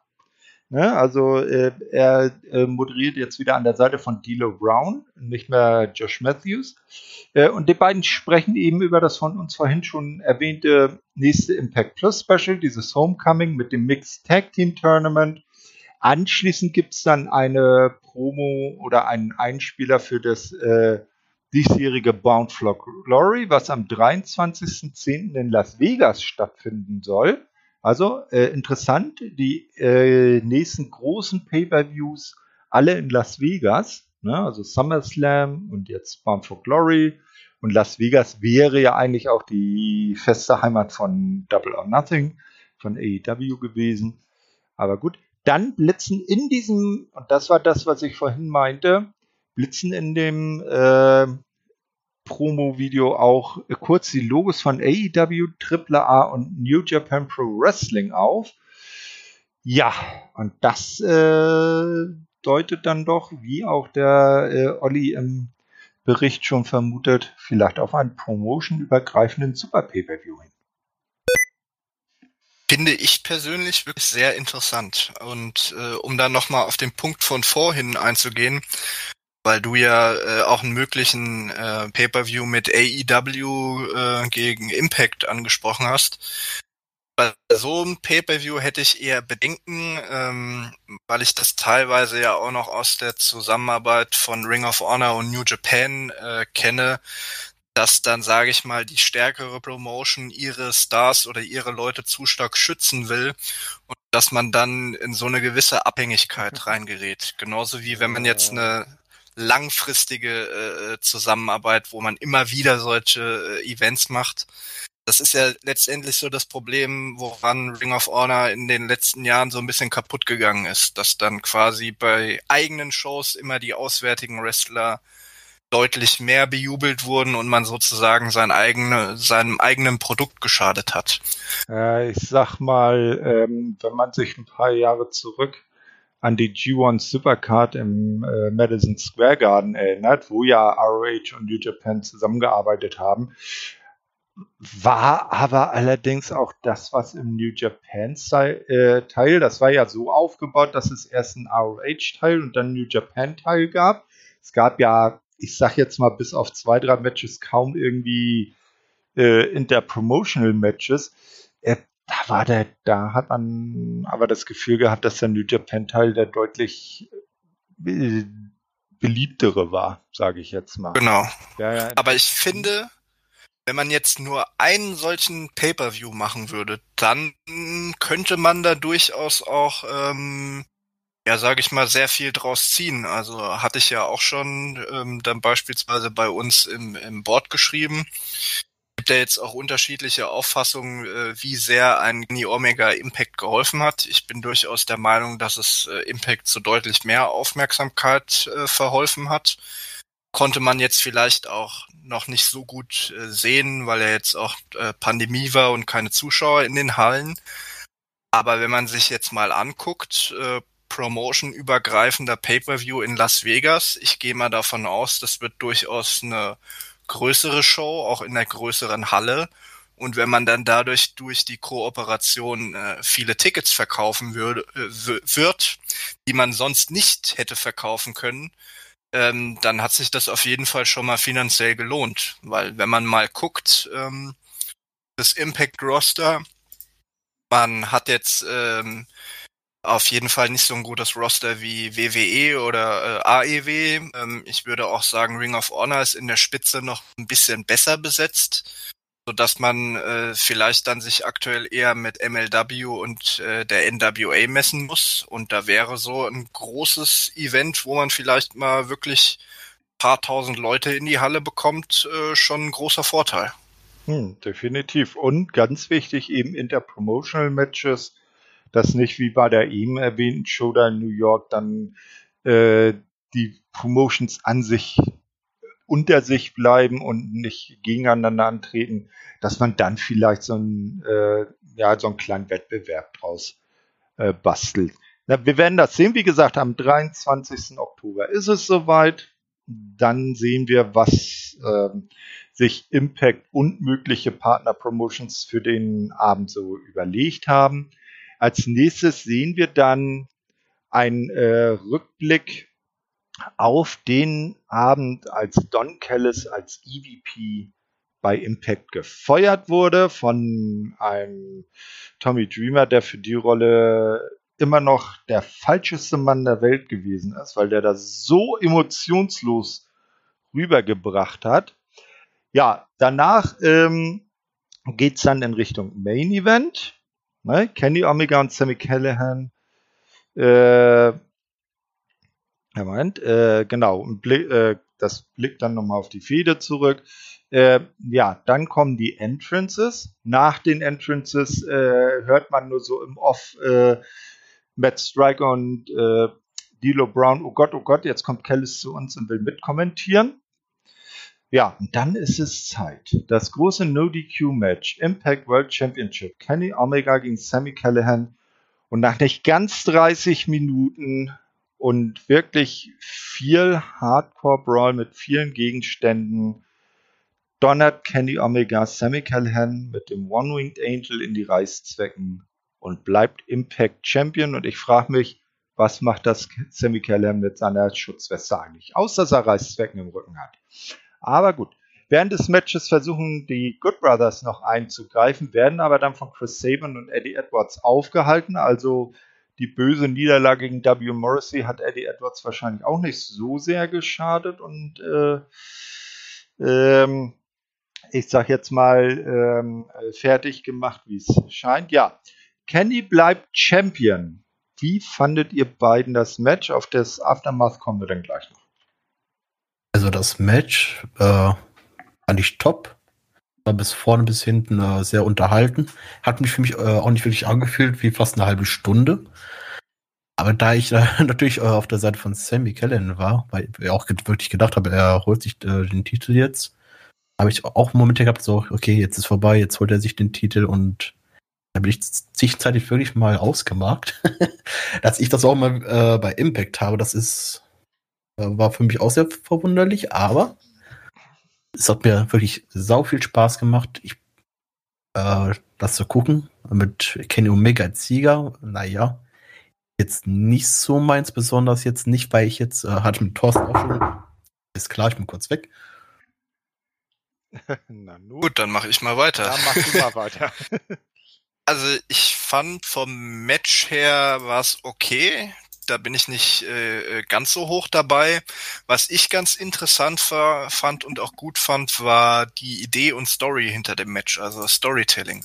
Und da komme ich auch noch mal darauf zu sprechen, was du vorhin schon angesprochen hattest, dass sich ähm, Callis über das No-DQ-Match äh, beschwert hat. Fand ich äh, äh nicht schlimm. Also natürlich kann man jetzt sagen, spielt auch Kenny in die Karten, weil man ähm, Anderson und Gallows in der Hinterhand hat. Die wurden ja dann auch abgefangen. Aber Kellyhan ist ja größtenteils bekannt aus Combat Zone Wrestling und insofern Hardcore-Match-Experte. Und das finde ich, hat man dann auch ganz gut äh, ins Storytelling vom Match eingebaut. Also Kellis hat ja dann auch mitkommentiert, übrigens großartig. Ähm, finde ich ähm, immer so eine gute Mischung aus äh, Paul Heyman und äh, Joel Gertner, falls man den noch kennt, früher von ECW. Ja, herrlich. Ähm, mit seinen Sprüchen ähm, äh, hat er auch am Kommentatorenpult dann gut rübergebracht, dass Omega noch nie in so einer Situation war, in so einem extremen Hardcore-Match, weil er dann auch Kellyhan mit Pizzaschneider und was weiß ich was alles angekommen ist. Lights Out Match. Insofern fand ich ähm, das Storytelling ehrlich gesagt sogar besser ähm, als das Match an sich, weil an sich finde ich gibt's schon bessere Hardcore-Matches und man hat sich meiner Meinung nach auch ein bisschen zu sehr auf die einzelnen Spots verlassen, also ein bisschen auf den Shock Value etc. Aber im äh, Großen und Ganzen war es okay. Am Ende fand ich es vielleicht ein bisschen overbooked und ähm, das Finish fand ich dann auch. Also du hast jetzt angesprochen, äh, dass, dass äh, Kellyhan ja seine Weste, seine Schutzweste da hat. Äh, ich finde den Spot allgemein ein bisschen, bisschen sinnlos, wenn sich Omega die Reißzwecken in sein Knie steckt dann stecken die ja mit der Spitze in seinem Knie. Ja, Wie sollen die auch, denn dem ja. Gegner wehtun? Also insofern. Eben, das ist natürlich gen gen genauso wie wenn halt Sammy seine Weste anhat und die Reißzwecken in der Weste stecken und er dann genau. aufwand, oh, ich hab so Schmerzen im Rücken. Das war ein bisschen, hm. wenn, wenn jetzt, also, wenn Kenny ihm vorher die Weste ausgezogen hätte und ihm dann One-Winged Angel in die Reißzwecken, das wäre glaubhafter gewesen. Ja, also, also den Spot fand ich wirklich auch in, in doppelter Hinsicht ein bisschen blöd gebuckt. ähm, und wie gesagt, ansonsten fand ich es am Ende hin war es ein bisschen Overbook, aber insgesamt war es absolut okay. Ähm, Don Kellis hat am Kommentatorenpult das Match, wie gesagt, gut aufgewertet. Was noch ein bisschen aufgefallen ist, ein bisschen gestört hat in der Übertragung, war, dass man, ähm, dass es so ein bisschen Tonprobleme gab und man immer mal wieder Josh Matthews gehört hat. Der saß, glaube ich, hinten in Gorilla und hat mit der Production Crew geredet. Da hat man dann immer mal gehört, wenn der Anweisungen gegeben hat, jetzt soll ein Highlight gezeigt werden, etc. Der war dann immer mal wieder im Kommentatorenfeed zu hören. Ja, das hat so ein bisschen gestört. Ja, das ist bei Impact aber ab und zu mal so, dass sie beim bei so Production-Sachen äh, manchmal ein bisschen Probleme haben. Ähm, Pascal, bist du wieder da? Ja, nach meinem halben Herzinfarkt bin ich wieder da. Aber das so, Klopfen gehört ja. Ne? Äh, hat man, wer hat dir denn den Herzinfarkt verpasst? Mein Vater hat mir was zu essen mitgebracht. Na, das ist auch ein guter Grund. Grüße an Papa Hater. Mama Hater hatten wir ja schon in unserer Premieren Impact Asylum Ausgabe zu Gast. ich glaube, mein Vater hatten wir auch schon, oh, meine Schwester hatten wir auch schon. Na siehst du, dann haben wir ja deine Familie bald ganz durch. So, deine Gedanken zum Main Event von Slammiversary. das Größte hatte ich dazu schon gesagt gehabt, aber wir hatten, ich weiß nicht, ob ihr das schon angesprochen habt, äh, ich habe mit Thorsten mit denen geschrieben. Jetzt ist natürlich auch der, die Frage nach Sammy Callahan, wer könnte denn jetzt noch glaubhaft aus, auch von der Impact-Seite her, äh, um den Titel antreten? Ja, genau. Ne? Also Kenny hat sich jetzt fast komplett durch den Impact-Roster äh, gesiegt, wenn ich das mal so sagen darf. Da ist ja eigentlich kaum einer noch übrig, der jetzt ihn glaubhaft äh, herausfordern könnte. Oder wie siehst du das, Olli? Ja, das ist ja dann auch immer mal so ein bisschen die Tick ähm, an dem an dem Run von Omega.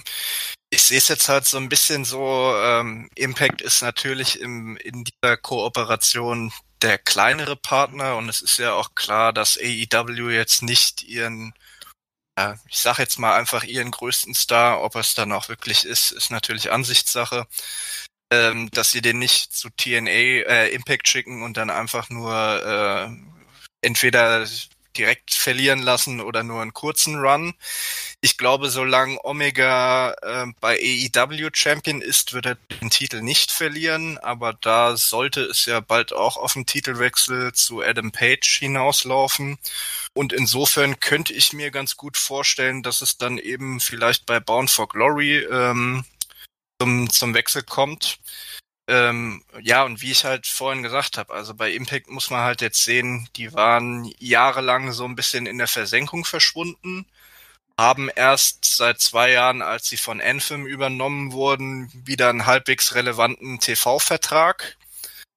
Um, und hatten jetzt natürlich auch ähm, während der Pandemie, sage ich mal, ist das Interesse allgemein ein bisschen zurückgegangen. Also ich habe hab's auch gesagt, ich glaube, so ein paar sehr erfolgreiche Indie-Promotions wie äh, Pro Wrestling Guerilla, äh, Combat Zone Wrestling oder Game Changer Wrestling, die haben einfach mittlerweile eine größere Hardcore-Fanbase äh, als Impact. Kurze Frage, hat PWG nicht zugemacht? Was? Hat äh, PWG, also Pro Wrestling Guerilla, haben die nicht dicht gemacht? Das wäre mir neu, aber es könnte durchaus sein. Ähm, gesagt, ich habe da jetzt die letzten Jahre nicht ja, so viel mitbekommen. Ich bin der Meinung, ich hätte da.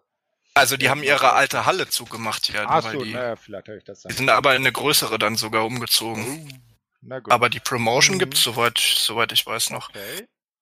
Ja, aber dadurch ist halt Impact so ein bisschen, äh, sage ich mal, im Hintertreffen und auch wenn man sich jetzt das Roster anguckt, äh, Sammy Callahan, Eddie Edwards, Moose, Anderson Gallows, die Guns sind jetzt so die größten Namen. Ansonsten hat man noch die X- und Knockouts Division als Draw. Aber insofern äh, finde ich, war es schon verständlich, dass dann Kenny Omega auch einen, langen Run kriegt. Und wie gesagt, durch den Promotion-übergreifenden Pay-Per-View bei Bound for Glory kann man jetzt eventuell ein ziemlich großes Event aufziehen und da würde dann meiner Meinung nach ein Titelwechsel durchaus Sinn ergeben. Wer es dann am Ende ist, wird man sehen müssen, aber es wird, denke ich, dann schon auf einen von Impact hinauslaufen. Außer äh, man buckt jetzt nochmal ein anderes Match äh, anhand dessen, was dann nach dem Main Event passiert ist. Aber da bin ich dann auch wieder bei dir, Thorsten. Du hast ja vorhin angesprochen, äh, Moose könnte eventuell nochmal Ansprüche stellen an ein Titelmatch mit Omega. Und das wäre dann durchaus ein Kandidat, der Impact vertreten würde und den Titel wieder zurückholt. Ganz genau. Ja, du hast es angesprochen, äh, was nach dem Main Event bei Slammiversary passierte. Nämlich äh, sehr entscheidendes, möchte ich mal meinen. Also die Good Brothers kamen raus, äh, die Elite feierte im Ring und dann setzte plötzlich das äh, Theme vom niemand anderem als dem ehemaligen IWGP Heavyweight Champion Switchblade Jay White, seines Zeichens Leader, aktueller Leader, Anführer des Bullet Clubs, ein. Der kam dann raus, hatte den Never Openweight Championship Gürtel über der Schulter, den er vor noch gar nicht so langer Zeit Hiroshi Tanahashi abgenommen hatte schaute dann so auf der Entrance Ramp, da hatte dann Kenny äh, den AEW-Titel, den AAA Mega-Titel und den TNA-Titel so auf den Boden gelegt. Die schaute sich Jay White dann so ein bisschen an, ging dann dran vorbei, kam in den Ring. Ja, äh, und Kenny und die Good Brothers und Don Callis versuchen dann mit ihm den Schweigefuchs auszutauschen, also das altbekannte Bullet Club oder früher NWO-Zeichen. Äh, es ist aber nicht ganz klar gewesen, ob er es angenommen hat, weil die Sendung endete dann ganz abrupt. Und man sah so im Anschnitt noch, wie äh, äh, David Findlay zum Ring rannte und dann kam das off mit dem Impact-Logo und dem Copyright-Zeichen und die Show war vorbei. Switchblade Jay White bei Impact. Was habt ihr in dem Moment gedacht, als das passiert ist? War auf jeden Fall sehr überraschend und zeigt natürlich jetzt äh, auf, dass die Situation New Japan natürlich jetzt, natürlich jetzt äh, am Laufen ist. Und äh, allein schon das, äh, die Story mit Bullet, dem echten Bullet Club und wie Lied, wie das da weiter verlaufen wird, ist aktuell äh, sehr spannend und ich freue mich tatsächlich sehr drauf. Ja, es ist schon ein anderes Kaliber als mal ein Kojima oder mit allem Respekt als Finjuice. Da steht Jay White so vom, vom, vom Star Appeal schon auf einer anderen Stufe. Ne? Ja, ein bisschen. Nicht nur auf einer anderen Stufe, sondern eine Stufe sehr weit da oben. Ja, Olli, was hast du in dem Moment gedacht, als Switchblade rauskam? Ja, also ich muss auch sagen, ich war wirklich sehr überrascht. Ähm, zum einen, es hat ja erst mit dem äh, allgemeinen Bullet Club Theme angefangen, bis es dann in das äh, Switchblade Theme übergegangen ist. Und ja, war einfach ein großartiger Moment. Also man hat auch gemerkt, dass die Zuschauer in der Halle dann absolut abgegangen sind und da ist auch super viel Potenzial drin, dadurch, äh, dass es eben damals bei New Japan zu dem großen Split kam zwischen äh, den Elite-Mitgliedern vom Bullet Club und den anderen Bullet Club-Mitgliedern, die sich dann hinter Jay White versammelt haben. Einfach weil ähm, Omega und die Elite-Leute damals dann gegangen sind, um AEW zu gründen und es dadurch eigentlich nie zu so einer großen Fehde dann zwischen Jay White und Kenny Omega kam.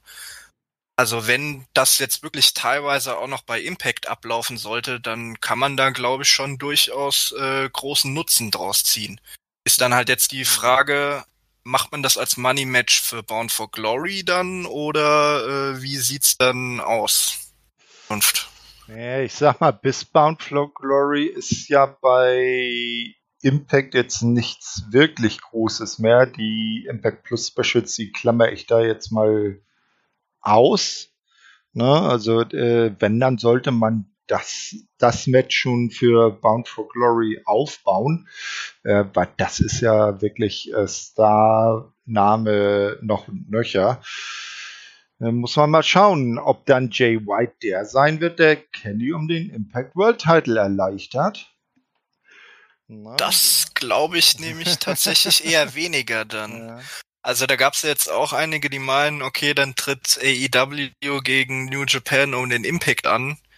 Kann man einmal bringen, weil ich glaube nicht, dass es dann zum Titelwechsel äh, kommen würde, weil es mhm. würde aus Sicht von Impact jetzt nicht großartig äh, Sinn ergeben. Ja, ja, das, also wenn, wenn jemand Kenny entthront, dann sollte das schon ein Impact verbundener Mensch sein. Genau. Ja, wir werden es sehen. Äh, wie sich das auch generell zwischen Kenny und Jay dann ähm, äh, in Zukunft äh, weiterentwickelt. Das sollte dann ja schon bei der äh, dann folgenden Impact-Ausgabe äh, weitere Klarheiten geben. Und da kommen wir dann jetzt auch zu. Impact vom 22.07.2021 beginnt natürlich mit einer ganzen, äh, wie man es äh, so kennt, mit einer großen Rückschau auf Slammiversary. Im ersten Match stehen sich dann Chris Bay und Rohit Raju gegenüber und am Ende gewinnt Chris Bay mit seinem Art of Finesse.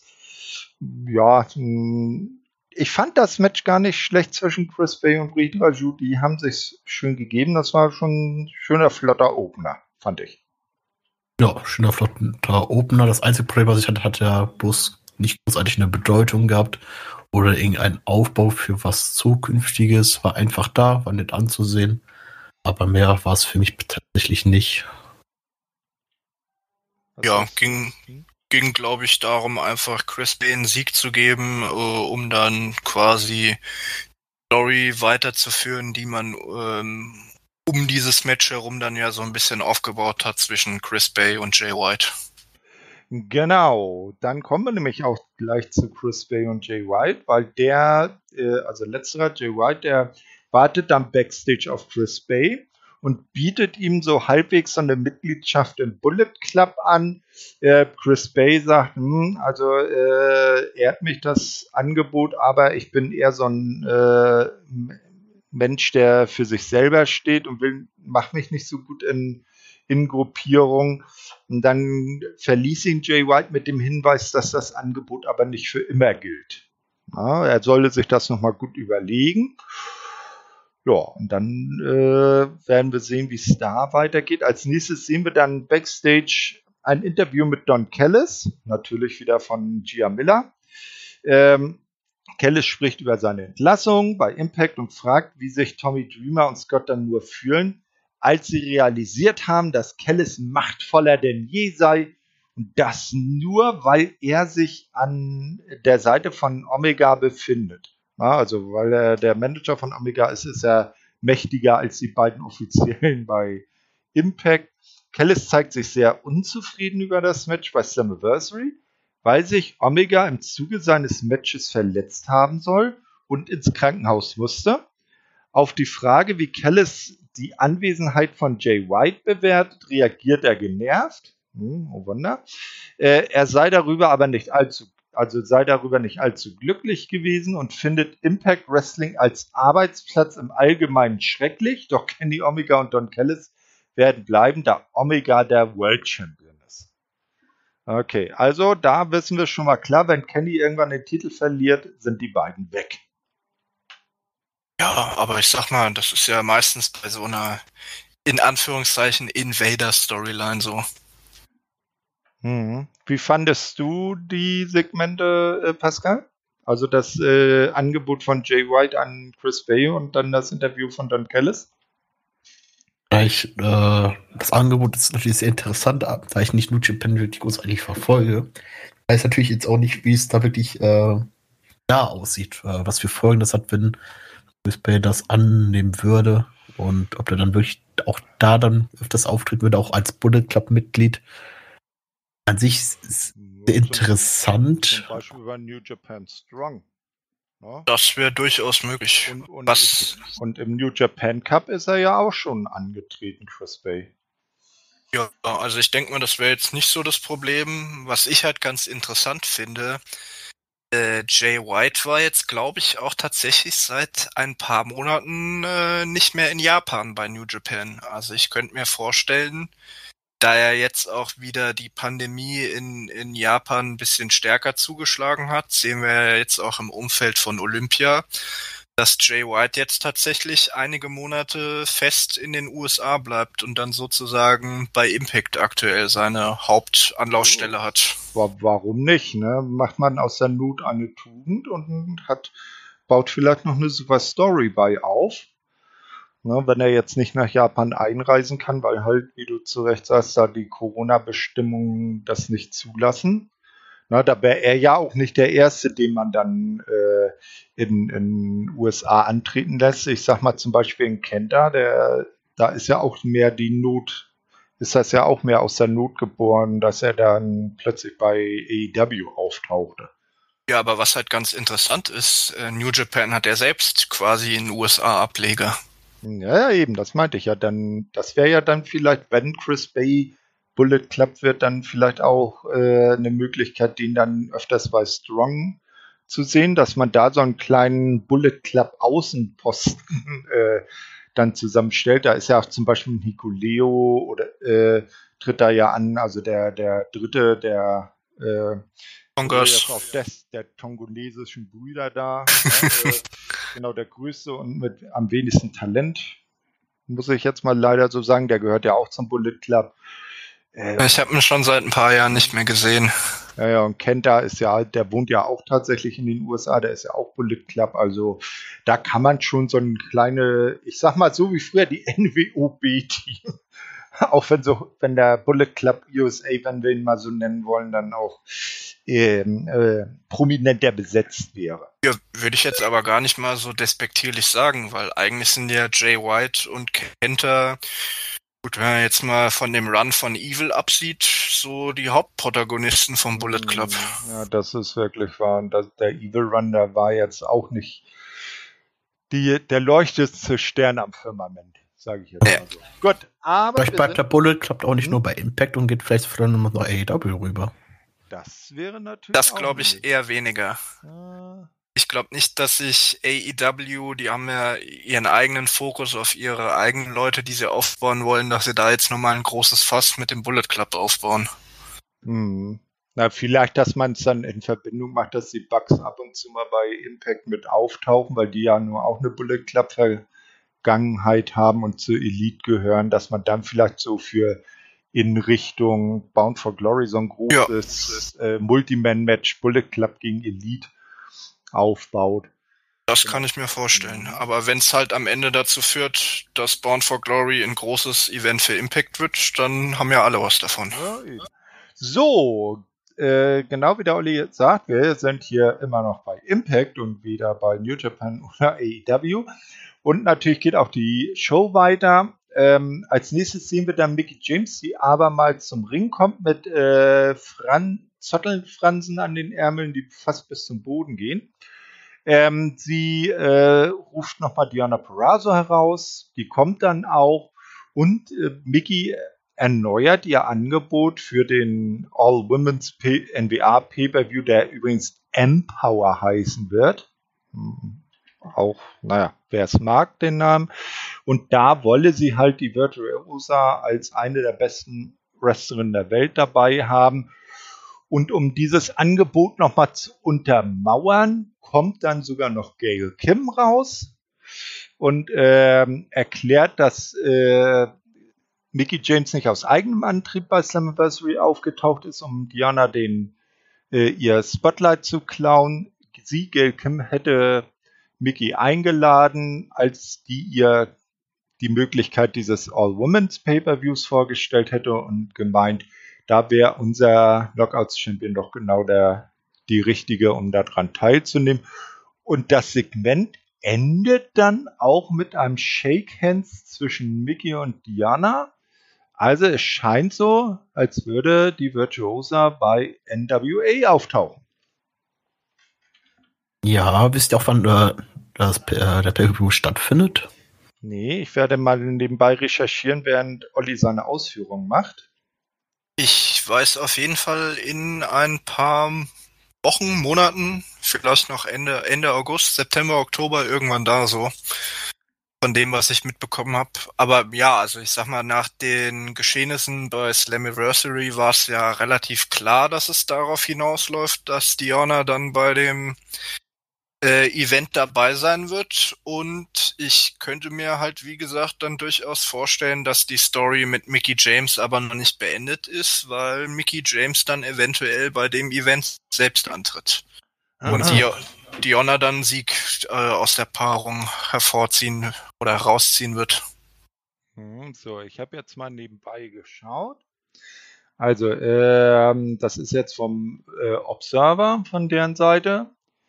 Also ähm, ein äh, Einladungsdarmturnier wird eben beim NWA Empower Pay-per-View stattfinden am Dienstag. Ähm, ach nee, das war die Pressekonferenz. Ich hab's gerade. Genau. Empower is taking place at the Chase Park Place Hotel on Saturday, August 28. NWA 73, also der äh, ist ja immer die jährliche äh, Anniversary Show der NWA, will then be held the venue on Sunday, August 28. Also das äh, 29, Entschuldigung, also einen Tag später. Das wird also so ein Doppel-Event mit der Anniversary Show und das wird am letzten Augustwochenende stattfinden. Dann ist ja noch ein bisschen Zeit, um bei der NWA noch ein bisschen Storytelling zu machen im Bereich Donna Pause und Mickey James. Auch wenn ich das Match gerne bei äh, Impact gesehen hätte, aber ich glaube, das wird dann eher bei, dies, bei dieser Show hier stattfinden. Und ich habe gerade auch gesehen, ähm, die Gewinnerin dieses Turniers, also der Frauentitel von der NWA wird auch bei dem äh, Empower Pay-per-View verteidigt, aber die Gewinnerin des Turniers kriegt dann am Folgetag bei der Anniversary Show äh, ein Titelmatch. Oha, das wäre ja natürlich auch ein Hammer, wenn Diana das Turnier gewinnt und dann heißt es dann bei der Anniversary Show äh, NWA Women's Champion Camille gegen Impact Knockouts Champion Diana Purrazzo wenn Camille den Titel verteidigt, auch bei der Empower Show. Da so. hat sie auch noch ein Titelmatch. Ja. Zwei Titelmatches hintereinander. Ja, also, äh, also ich sag mal, Camille ist ja eine ziemlich beeindruckende Erscheinung. Ich glaube, die könnte das schon stimmen, da zwei Titelmatches an zwei Tagen hintereinander äh, abhalten zu können. Ja, äh, würd, würdet ihr denn diesen Empower Pay-Per-View schauen? Äh, wenn ich es nicht vergesse, äh, dafür müsste ich aber erstmal N äh, NBA verfolgen, ein bisschen, ne? Ja, ja. Das, das kannst du ja. Äh, die äh, NBA, die kann man ja gut bei Fight TV schauen. Glaub dadurch, dass der Hauptgrund für das Event eben dieses Invitational-Turnier wird, wo sicher auch viele ähm, internationale Wrestlerinnen dabei sein werden, muss man da, glaube ich, jetzt nicht so in den Storylines drin sein. Aber hört sich auf jeden Fall nach einem interessanten Konzept an und wie gesagt, man macht da ja auch ordentlich Werbung, schiebt das auch noch auf selbe Wochenende wie die Anniversary Show. Also man scheint da ja durchaus Wert drauf zu legen, dass es ein größeres Event wird und insofern äh, finde ich es schon sehr interessant und dadurch eben auch äh, interessant für die Knockouts, ähm, die dann da auch eine Bühne haben. Mhm, Hättet ihr beiden denn ja? Lust, äh, zu, dieses, zu diesem Wochenende dann auch einen Podcast zu machen? Könnte das kann er so ansprechen. Könnte man in Betracht ziehen, ja. Hätte ich nichts dagegen. Also ja. ich habe ja, hab ja schon gesagt, ich habe jetzt wieder so ein bisschen Blut geleckt und werde, denke ich, ähm, bei allen Promotions jetzt wieder so ein bisschen einsteigen. Ähm, Insofern könnte mir das durchaus vorstellen, da auch dabei zu sein. Ja, man, man, man kann ja mal schauen, wie dann sich das Teilnehmerfeld für dieses Einladungsturnier entwickelt. Und wenn das ziemlich bunt gemischt ist und da von allen Promotions Damen mit bei sind, äh, dann sehe ich da eigentlich keinen Grund, da nicht auch drüber zu sprechen.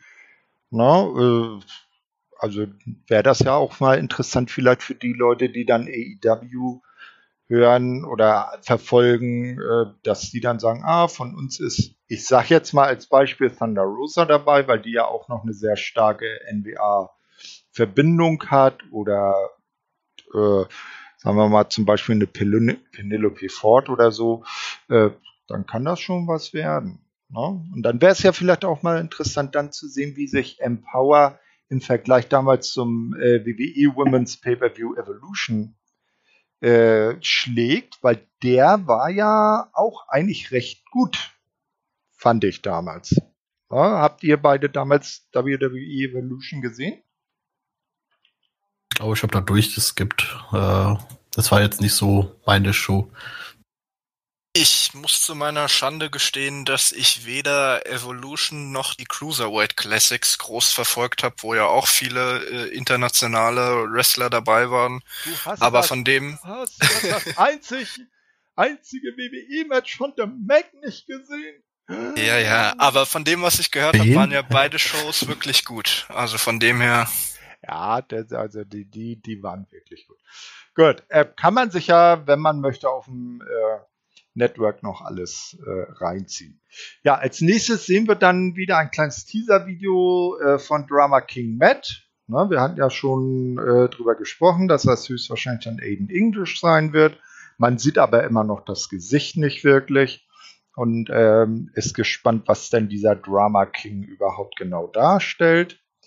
Danach sehen wir dann ein Six-Person Tag Team Match. Matt Cardona, Chelsea Green und Jake Something treten an gegen Brian Myers, äh, Tindil Dashwood und Sam Beal. Caleb with K ist äh, wieder am Ring.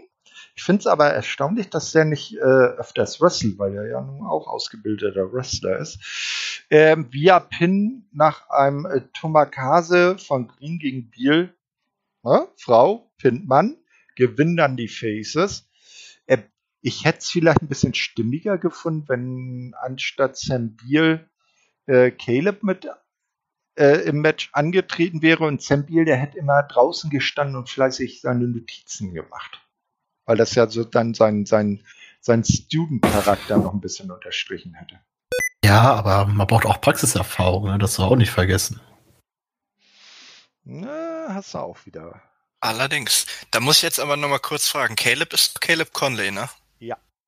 Gut, dann habe ich mich da nicht getäuscht. Deshalb, er, er, er ist ja, äh, hat man ja auch eben dann bei Slammiversary gesehen, er ist ja auch schon diverse Male an Turnierzeiten halt angetreten. Nicht? Ähm, und jetzt wieder ein bisschen Gossip. Wisst ihr, äh, mit wem Caleb äh, liiert ist? Ganz sicher nicht. Der Antwort wie eben? Nein, keine Ahnung. Keine Ahnung. Hm, Wenn die gute Tenil das wüsste, wüsste, er fliegt ab und zu mal in die Andromeda-Galaxie. Wenn jemand den Hint kennt. Chris Statlander. Das Alien aus der Andromeda-Galaxie von der EW. Ah ja. Mhm. Genau. Ja, äh, da sind wir jetzt aber nicht in der Andromeda-Galaxie, weder bei äh, Chris Statlander noch bei Galactica, wer für Hallo Spencer geguckt hat. Jetzt habe ich mich, glaube ich, bei allen disqualifiziert. Wir sind dann backstage bei ähm, Eddie Edwards, der nach seiner Niederlage bei Slammiversary gegen Morrissey äh, ihn zu einem Parking-Lot-Brawl herausfordert. Nach der Werbepause äh, kommt Morrissey auch äh, dazu. Ein harter Brawl bricht aus.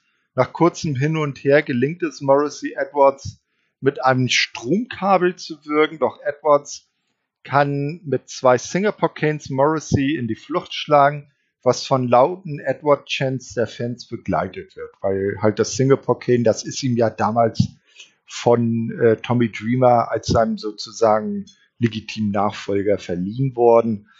Ja, also zwischen Eddie Edwards und W. Morrissey geht's weiter und das nächste Match wird wahrscheinlich nicht waffenlos bleiben. Yay. Ich freue Da gehe mich. ich auch mal von aus. Also, um, um das nochmal zu sagen, ähm, wenn man ähm, manchmal so ein bisschen gehässig bei anderen Promotions von äh, Ex-WWE-Leuten spricht, im, im Sinne von, äh, dass Promotions einfach nur auf Namen Value gehen, Namenswert gehen und nicht die äh, Fähigkeiten berücksichtigen. Also auf Morrissey trifft das durchaus zu. Also ich hoffe, der wird die Fehde verlieren und dann relativ schnell wieder verschwinden. Weil das ist für mich wirklich äh, Ex-WWE-Resterampe. Das war zu Anfang mein Gedanke bei Brian Myers. Bevor sie ihn jetzt so in dieses Lehrer-Duo mit äh, Sam Beal gepackt haben. Weil der hat vorher, das war einfach, äh, ja, äh, das war sein, sein, sein WWE-Charakter Kurt Hawkins bloß mit anderem Namen. Er hat die gleichen Dinge gemacht. War genauso langweilig. Fand ich. Dumme Sprüche geklopft und dann Match, Match verloren, äh, gewonnen. Genau. Gewonnen, nicht verloren. Genau. Äh, Nur hat er den Tambourin-Major-Stab nicht mehr dabei. Ne? Na gut. Also diese, diesen komischen. Jetzt kommen die Wojcek-Flashbacks. Wojcek-Flashbacks. Was sind denn Wojcek-Flashbacks? Kennst du nicht Wojcek? Deutsche Literatur. Nee. Da tritt auch ein Tambour-Major auf. Ach so, ne. Ich kenne den eigentlich immer nur, wenn er Kapellen, also so, so, so Brassbands vorausmarschiert und dann den Takt angibt. Nee, das, das entzieht sich meiner Kenntnis äh, so hochtrabender Literatur, da bin ich nicht anhängig. Gut. Ähm, aber wo wir von ihm sprechen, unser Tambourine Major von Impact, der ist am Backstage zu sehen, steht mit Neil Dashwood und Sam Beal zusammen und natürlich auch Caleb. Myers spricht davon, dass Dashwood und Beal unter ihm lernen und äh, äh, unter ihm lernen und die Niederlage das Band zwischen ihnen stärken wird. Äh, ich fand da in dem Moment den Gesichtsausdruck von Tennille so richtig geil, die da sagte, hä, was erzählt er da für einen Mist? Äh, Dashwood sieht äh, das, äh, wie gesagt, dann ein wenig anders und macht deutlich, Myers nicht zu Homecoming zu begleiten, was Myers ein wenig überrascht zurücklässt. er macht Biel dafür verantwortlich, das ist natürlich klar. Und dieser verspricht, eine neue Partnerin zu finden. Auweia, jetzt bekommen wir also die Storyline, Sam Beal will eine Frau abschleppen. Ja, aber selbst Brian Myers war davon nicht so begeistert und sagt, nee, lass mal. Ich mach das, glaube ich, lieber selber. Das äh, ist, ist, aber nicht so, dass Sam Beal es später dann nicht versucht hätte, ne? Ah, ist aber eine andere Geschichte. Das erinnert mich so ein bisschen an die Storyline damals mit Grado, glaube ich, der auch versucht hat, eine Frau zu finden, um ein Visum für die USA zu bekommen. Ist der, äh, ist der dann nicht am Ende bei ihm Chelsea Green, aka oder formerly known Laurel Finesse gelandet? Ich glaube ja, aber ganz sicher bin ich mir da auch nicht. Ja, das war meine äh, TNA-lose Zeit. Also das war die Zeit, wo ich dann nicht geguckt habe. Nee, das war noch gerade so am Ende, was ich mitbekommen habe. Aber um auf das Segment zurückzukommen, ehrlich gesagt, finde ich es ein bisschen schade. Weil ich finde, die Chemie war da durchaus vorhanden zwischen den beiden. Naja, wir warten mal, was die nächste Woche bringt. Ja, ich, vielleicht habt ihr die Tapings äh, schon, also die Ergebnisse gesehen, ich nicht, deswegen nein, kann ich nein, dazu nichts sagen. Also ich schaue mir absichtlich keine Taping Reports oder sowas an. Ne, also ich äh, spoiler mich bei sowas nicht. Na, ja, hat sich jetzt nur so angehört, dass du es vielleicht nee, schon nee, wüsstest. Nee, Aber ich sag mal, es wäre bei Tindil ja nicht das erste Mal, dass sie dann sagen, ja, okay, machen wir doch ein Team. War ja, glaube ich, damals mit Alicia Edwards genauso. Wobei ich allerdings auch gar nicht verstehe, warum Tenier so auf Gedeih und Verderb ins Tech, in die Tech-Team-Riege rein will. Die ist doch eine wunderbare Singles-Wrestlerin. Dann soll die doch äh, äh, im Singles-Bereich was reißen. Vielleicht will man das einfach noch nicht. Hm, ja. Okay. Äh, hast du da sonst noch was dazu, Pascal? Ich bin gerade dann überlegen, wer könnte denn die neue Partnerin des, äh, sein für Brian Myers, aber würde da keinen einfallen. Ja, äh, irgendjemand steckt noch irgendwo in irgendwelchen äh, äh, Umkleiden fest, ne? Was ist eigentlich aus Kimberly geworden? Wo ist Susan? Naja, also ich sag mal, wenn das nur für diesen einen, für dieses eine Special Event ist, gibt's vielleicht auch einfach nur so eine One-Night-Only-Auftritt. Ja. Na, irg irgendwie werden sie holen, vielleicht ja irgendeine Dame dann von, von AEW, so, so aus der zweiten Reihe. Ja, oder hier die frühere Katie Lee Burchell, aka Winter. Ja, die übrigens in Lüneburg geboren wurde. Das weiß ich sogar. Ja, hat bis zum 18. Lebensjahr da auch ge die kann auch noch Deutsch. Äh, akzentfrei. Äh, unlängst, ja. äh, wer das weiß, ähm, die gute Alpha Female, die hat ja in der Corona-Zeit äh, Serious Wrestling auf die Beine gestellt, also eine eigene Promotion.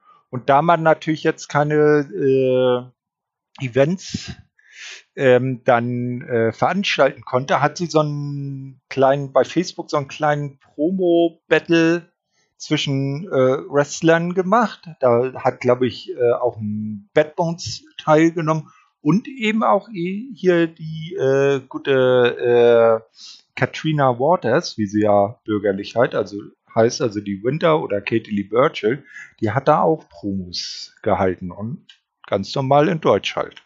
Ne? Vielleicht findet man das ja noch. Äh, waren schon ganz nette Dinger bei. So, aber wir sind jetzt äh, nicht bei deutschen äh, Promos auf Facebook, sondern es werden Bilder vom Ende von Slammiversary gezeigt, äh, was wir vorhin schon äh, erwähnt hatten. Man konnte gerade noch so in der letzten Sekunde der Pay-Per-View-Übertragung sehen, dass Finchus zum Ringen gerannt kam. Kurzer Einwurf da. Ja? Wie fandet ihr das eigentlich, dass äh, ich gehe mal davon aus, das wird ja natürlich bewusst gewesen sein, dass man quasi den Angriff rausgekattet hat, um einen Cliffhanger zu erzeugen. Ja, das ist, das äh, war schon klar so. Die machen nicht den Fehler wie damals WCW. Ja, ja, aber, aber wie fandet ihr das als Stilmittel so? Weil es gab ja auch durchaus einige, denen es nicht so gefallen hat. Hm. Ich fand's klasse. Ja, ich habe mich gefragt, äh, warum rennen die jetzt zum Ring? Weil ich, ich wusste jetzt nicht so die Verbindung zwischen Jay White und David Findlay, weil ich äh, New Japan jetzt auch in der Corona-Zeit jetzt nicht so intensiv verfolgt habe. Ja, die waren früher als Young Boys zusammen im New ja, Japan Dojo. Das, das habe ich gesehen, so mit, mit äh, Juice Robinson auch, dass sie dann so als, als Ringcrew da in Sendungen zu sehen waren. Nee, aber die hatten ja, glaube ich, auch irgendwie im New Japan Cup äh, ein Match gegeneinander. Das sollte ja dann gleich noch Thema werden. Äh, da wusste ich jetzt nicht, dass es da jetzt eine intensivere Reiberei im Vorfeld gegeben hatte. Sagen wir es mal so. Ich finde das, also ich persönlich finde das Zielmittel ganz gut. Das Problem ist halt nur, du hast Zuschauer äh, in der Halle. Und äh, wie wir alle wissen, Social Media, da bleibt man nicht wirklich lang ungewiss, was danach passiert ist. Ja gut, aber ich sag mal, wenn jetzt nicht unbedingt äh, Sean Ross Sepp, also von dem kam glaube ich die Meldung, dass es Finn Schustern waren, wenn der jetzt nicht unbedingt, waren ja jetzt nicht so viele Zuschauer in der Halle, wenn der jetzt nicht unbedingt da gewesen wäre, weiß ich jetzt nicht, ob das so schnell gespoilert worden wäre. Ja, ich meine, ist halt. Aber ich fand es auch gut, muss ich sagen. Also nee. ich fand es wirklich gut äh, genau. gemacht. Nee, dann, dann hätte Impact einfach die Men in Black angerufen, die hätten sich am Ausgang aufgestellt und hätten alle Zuschauer Dings. Und dann hätte es auch keiner ausgeplaudert. So, ähm, aber dieser Einspieler kam natürlich nicht ohne Grund. Denn als nächstes kam wieder Jay White zum Ring und äh, erntete lautstarke Switchblade-Chants, weil auch bei dieser Weekly waren wieder Fans mit in der äh, Arena oder in, in, im Studio. Ich glaube, das ist ja an sich irgendwie eine ein äh, Studio ähm, heraus und stellt sich als Topstar im Business und den letzten Rock'n'Roller vor, erzählt einige Erfolge auf und betont, dass er der wahre Belt Collector ist, weil er ist der bisher, glaube ich, äh, sagte er durch seinen äh, Gewinn des Never Openweight Titles der einzige Mann in der Geschichte von New Japan, der alle Singles-Titel gehalten hat ähm, präsentiert stolz seinen Never Openweight Title halt. White allerdings sei nur aus einem Grund bei Impact und zwar um sich, wie wir es ja eben schon äh, gesagt hatten, David Finlay vorzuknöpfen. Finlay hatte mit der Rückkehr zu Impact die Hoffnung, sich vor White verstecken zu können und womöglich dem Match am 14. August bei New Japan Pro Wrestling äh, Resurgence ich hoffe, das war so richtig ausgesprochen zu entgehen. Finlay würde den Namen Finlay in den Dreck ziehen, ein Name, der früher eine große Relevanz im Business hatte, weshalb sein Vater sicherlich enttäuscht sein muss. Finlay wird ihm niemals um diesen Titel besiegen. Also äh, es ist also ein Never Openweight Title Match Jay White gegen David Finlay wohl angesetzt und das baut man jetzt da ein bisschen mit auf.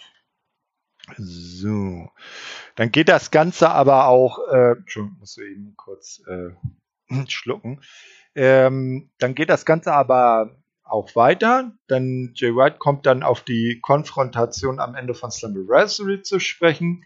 Er habe die Gelegenheit nutzen wollen, um alte Freunde zu begrüßen, insbesondere die Good Brothers, die größten Fans des Bullet Clubs die sich seit 2013 nicht weiterentwickelt hätten. Er bezeichnet Gallows und Anderson als die größten Fans von White und betont, dass das äh, Team nur relevant ist, wenn es äh, in Verbindung mit dem Bullet Club stehen, äh, stehe.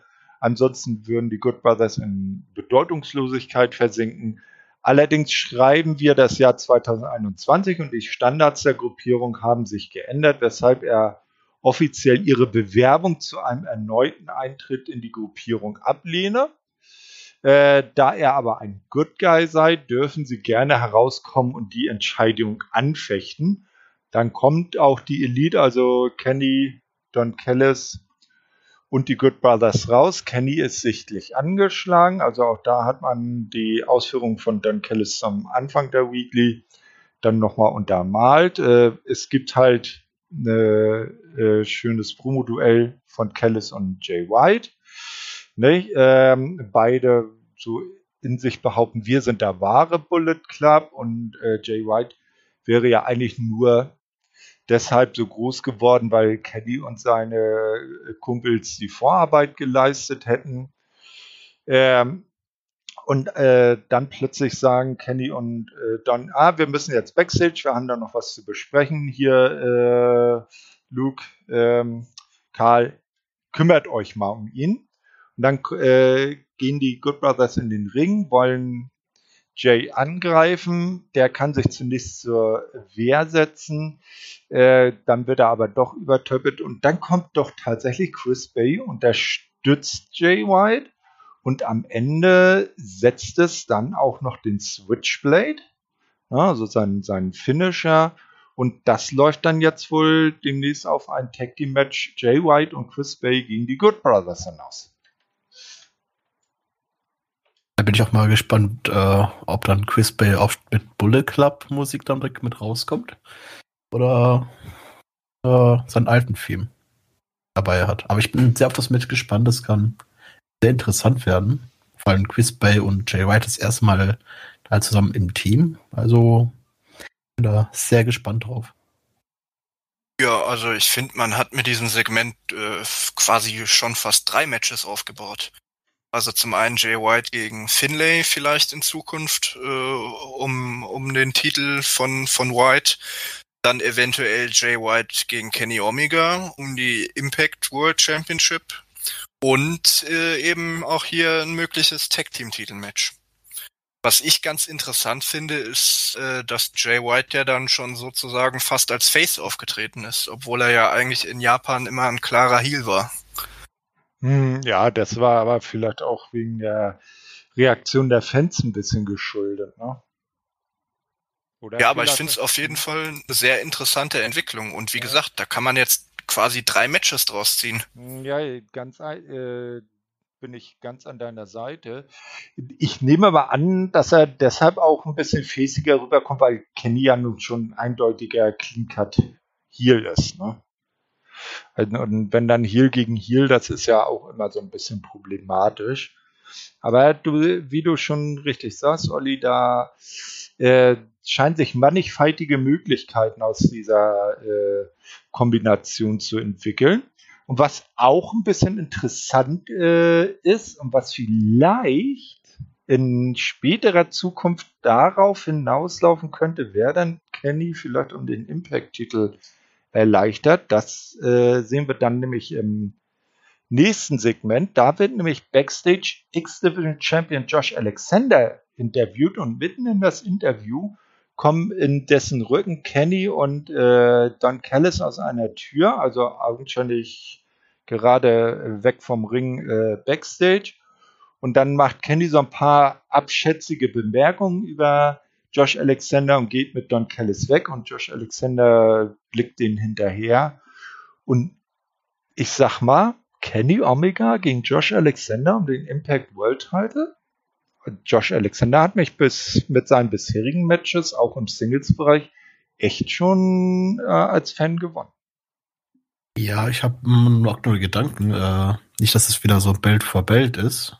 Wer gewinnt, kriegt dann beides. Ja, nicht, nicht gleich, aber das, das war vielleicht so der, der, der, der, erste Anschmecker, sage ich jetzt mal, für so eine schön langsamen Aufbau bis hin zum großen Klimax. Ah, dann müsste aber auch Josh Alexander den Titel verlieren vorher. Ja, das kann man ja dann noch irgendwie mit einbauen. Gibt es denn noch diese Option C, dass man quasi den X-Division-Titel aufgeben kann für ein World-Titel-Match? Das wäre natürlich auch was. Äh, Wenn es sie nicht gibt, dann könnte man sie ja theoretisch wieder einführen. Das ja, also das könnte ich mir vorstellen, dass man jetzt vielleicht Bound for Glory erstmal, um, um eine große Halle auszufüllen, äh, Omega gegen White oder sowas bringt, aber im Hintergrund schon mal Josh Alexander aufbaut. Ja, ganz genau. Ne? Also, dass Josh Alexander dann für, für Bound for Glory auch einen richtig fetten Gegner bekommt, den er dann und auch overcome. dann beim Event, nach dem Main Event rauskommt und verkündet, dass er Option C einlöst ja, oder so. Ja, das, das hört sich gut an. Ey, Olli, wir sollten, äh, hol mal die, die, die Ruf Sofort die Bewerbung abschicken. Ja, ja, ja, die, die, die, lass uns, äh, hast du nicht Scott Damour auf Kurzwahl?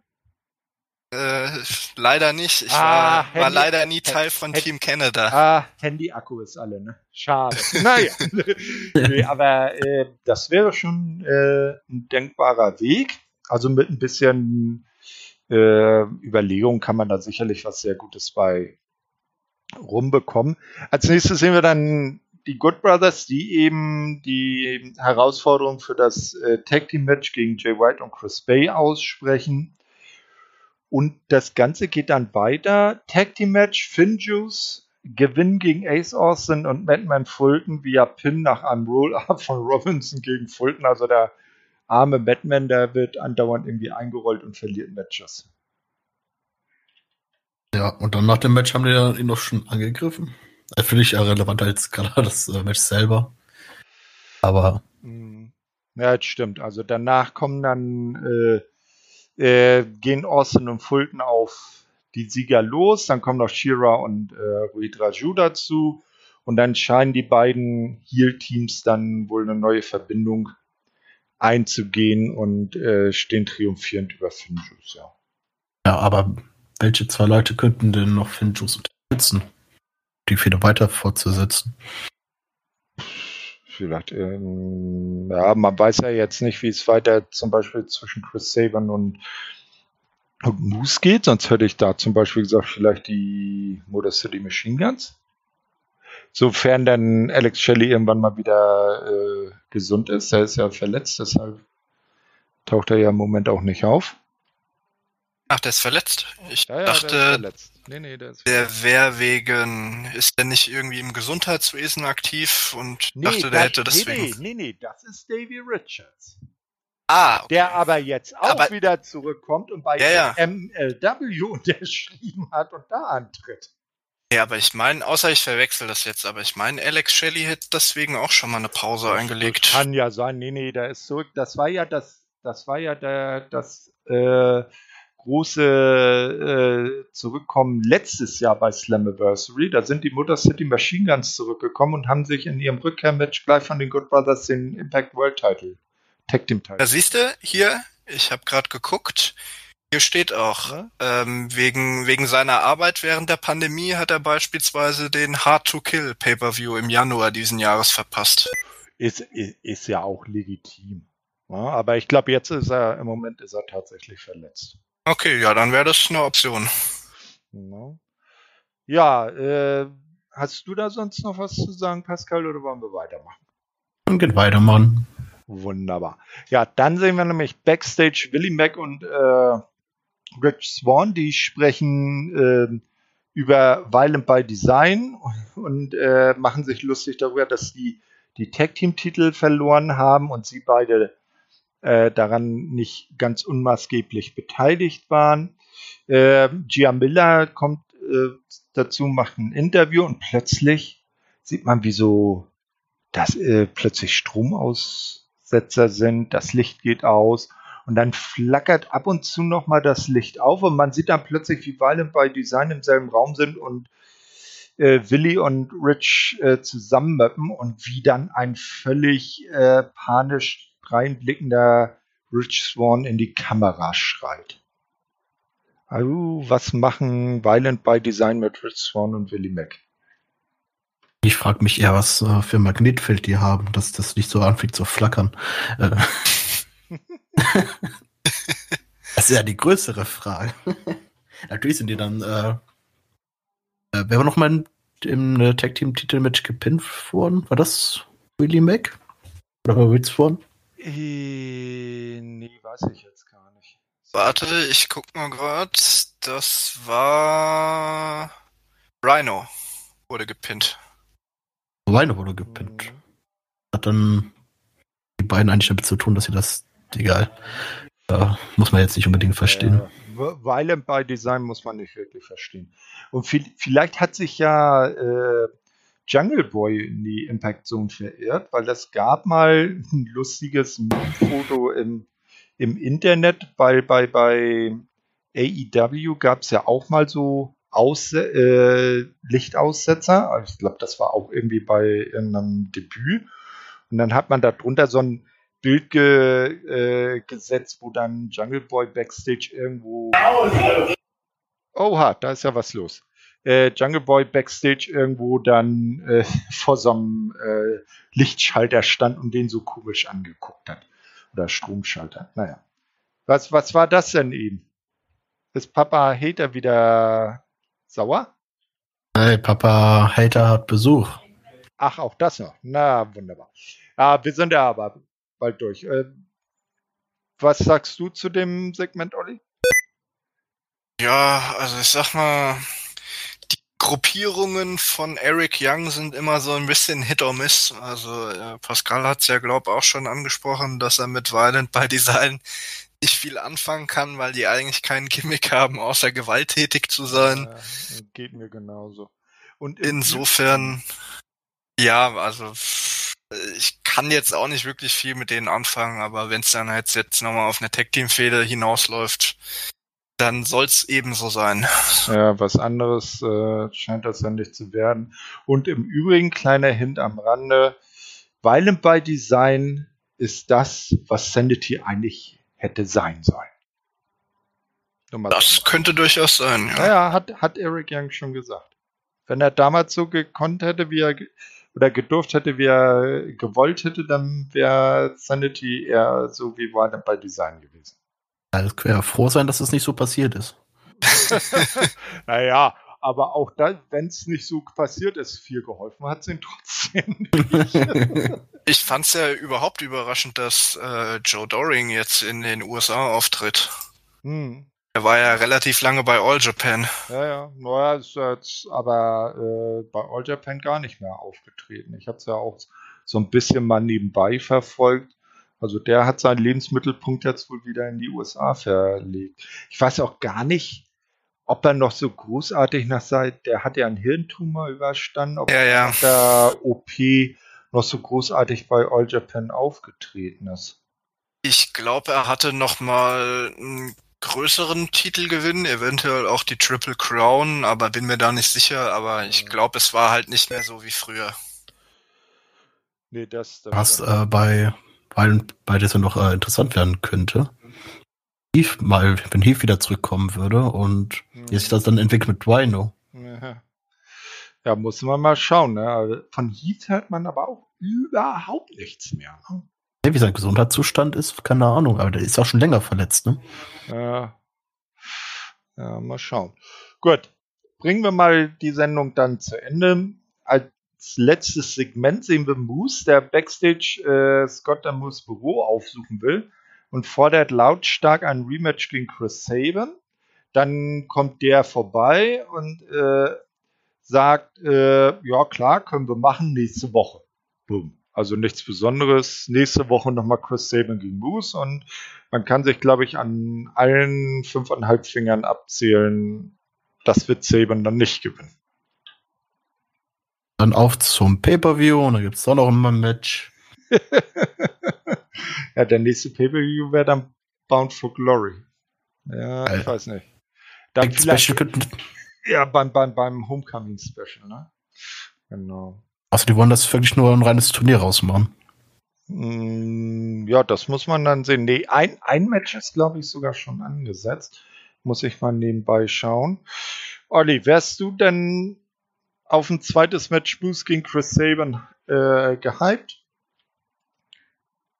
Ja, gehypt wäre jetzt vielleicht das falsche Wort, aber ich würde jetzt auch nicht äh, komplett negativ dem Match gegenüberstehen. Also, dass es ein Rematch geben würde, war ja anhand des Ergebnisses, anhand der Dominanz von Moose im ersten Match relativ klar. Und äh, insofern gehe ich aus, dass er das Rematch gewinnt und eventuell macht man dann halt nochmal quasi ein Decider, ein drittes Match, was die Serie entscheidet, aber Rubber Match, ne? Ja, wenn man das dann vielleicht noch mit einer Stipulation macht, wäre das in meinen Augen durchaus in Ordnung. Genau, also, ähm, wenn man jetzt dem allwissenden Wikipedia vertraut, und wir wissen ja, Wikipedia hat immer recht, steht, ja. steht für Homecoming einmal äh, ein Hardcore-Match Eddie Edwards gegen W. Morrissey fest und hier steht jetzt ein Mixed Tag Team Match äh, mit vier Teilen.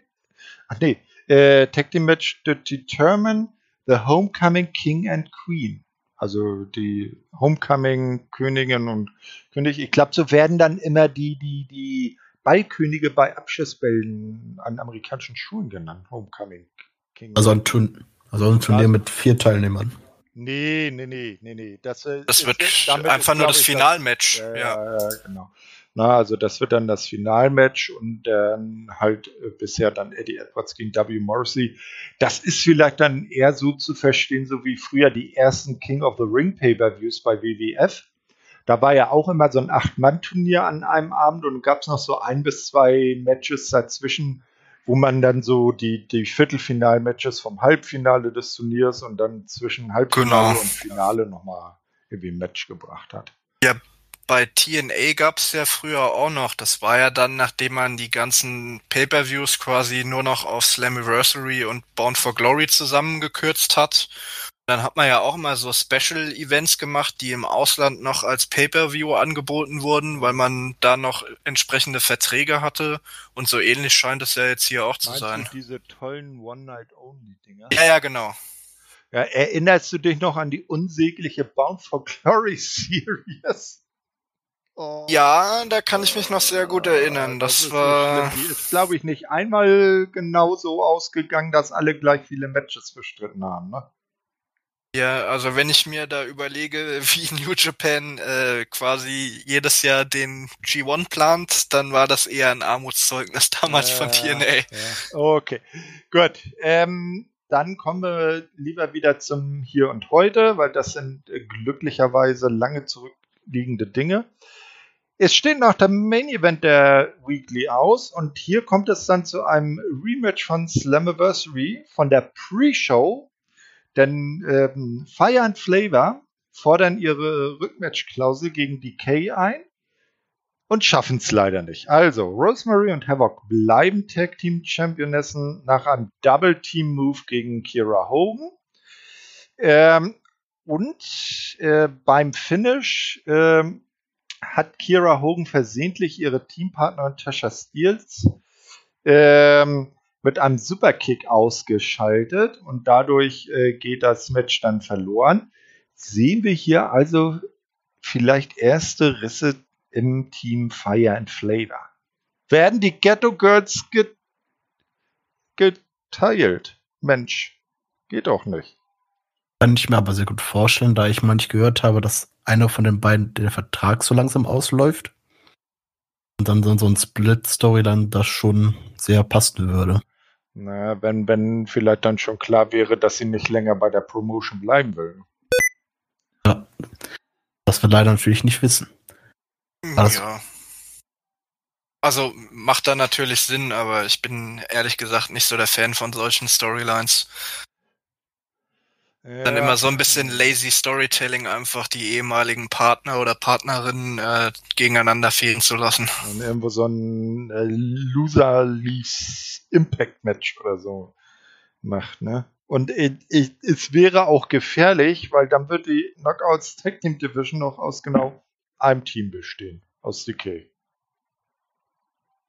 Ja, ja, aber man hat ja genug Tiefe, um neue Teams aufzubauen.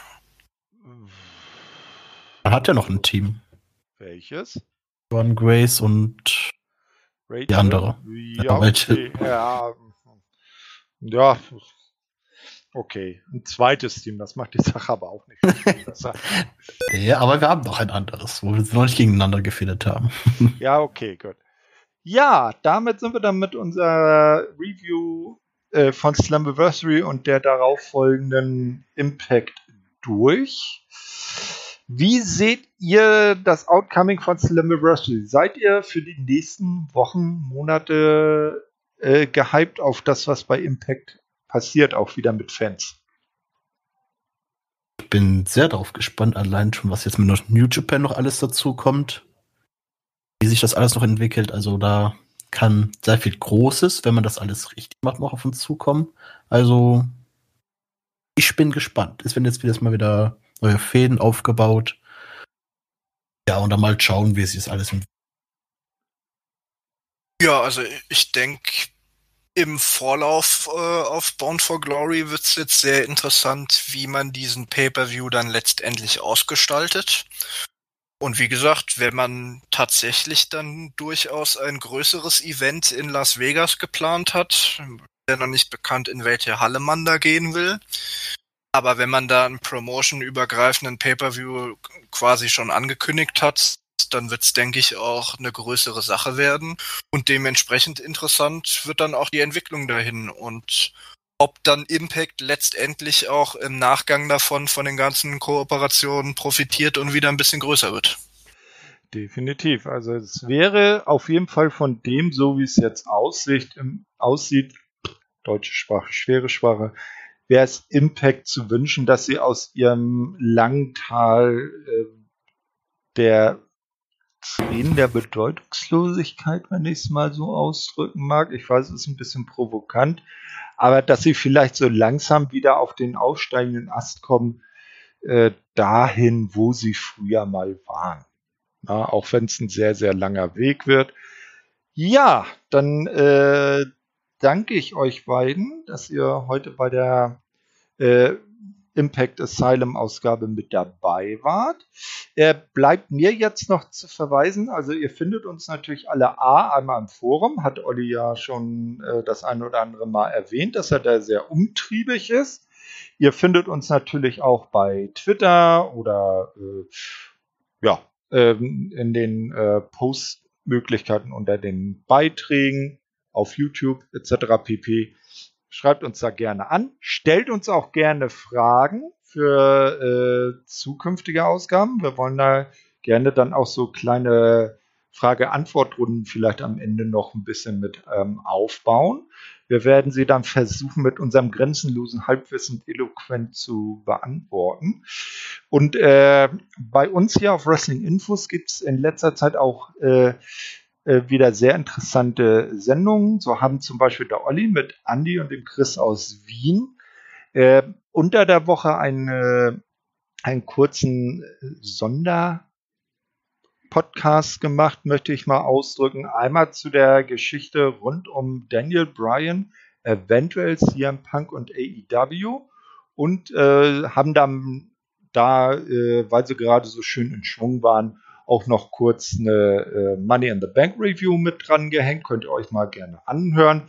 Und dann natürlich das große WI Live Special Quiz Mega Event, äh, das auch sehr erheiternd war. Äh, ist Andy wirklich mit so viel Fachwissen gesegnet, wie er behauptet, oder hat er einfach ein Ego, das größer ist als der, das Stadtgebiet von Hamburg?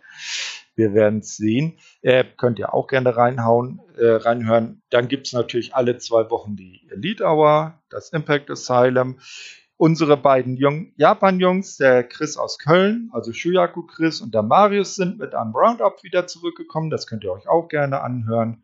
Ja, und immer schön bei äh, Wrestling-Infos dabei bleiben. Dann verbleibe ich jetzt mit äh, einem schön mit, schön mit Ö. Und dann kommt jetzt der Pascal und unser Ehrengast, der Olli, darf dann die Abschlussworte sprechen.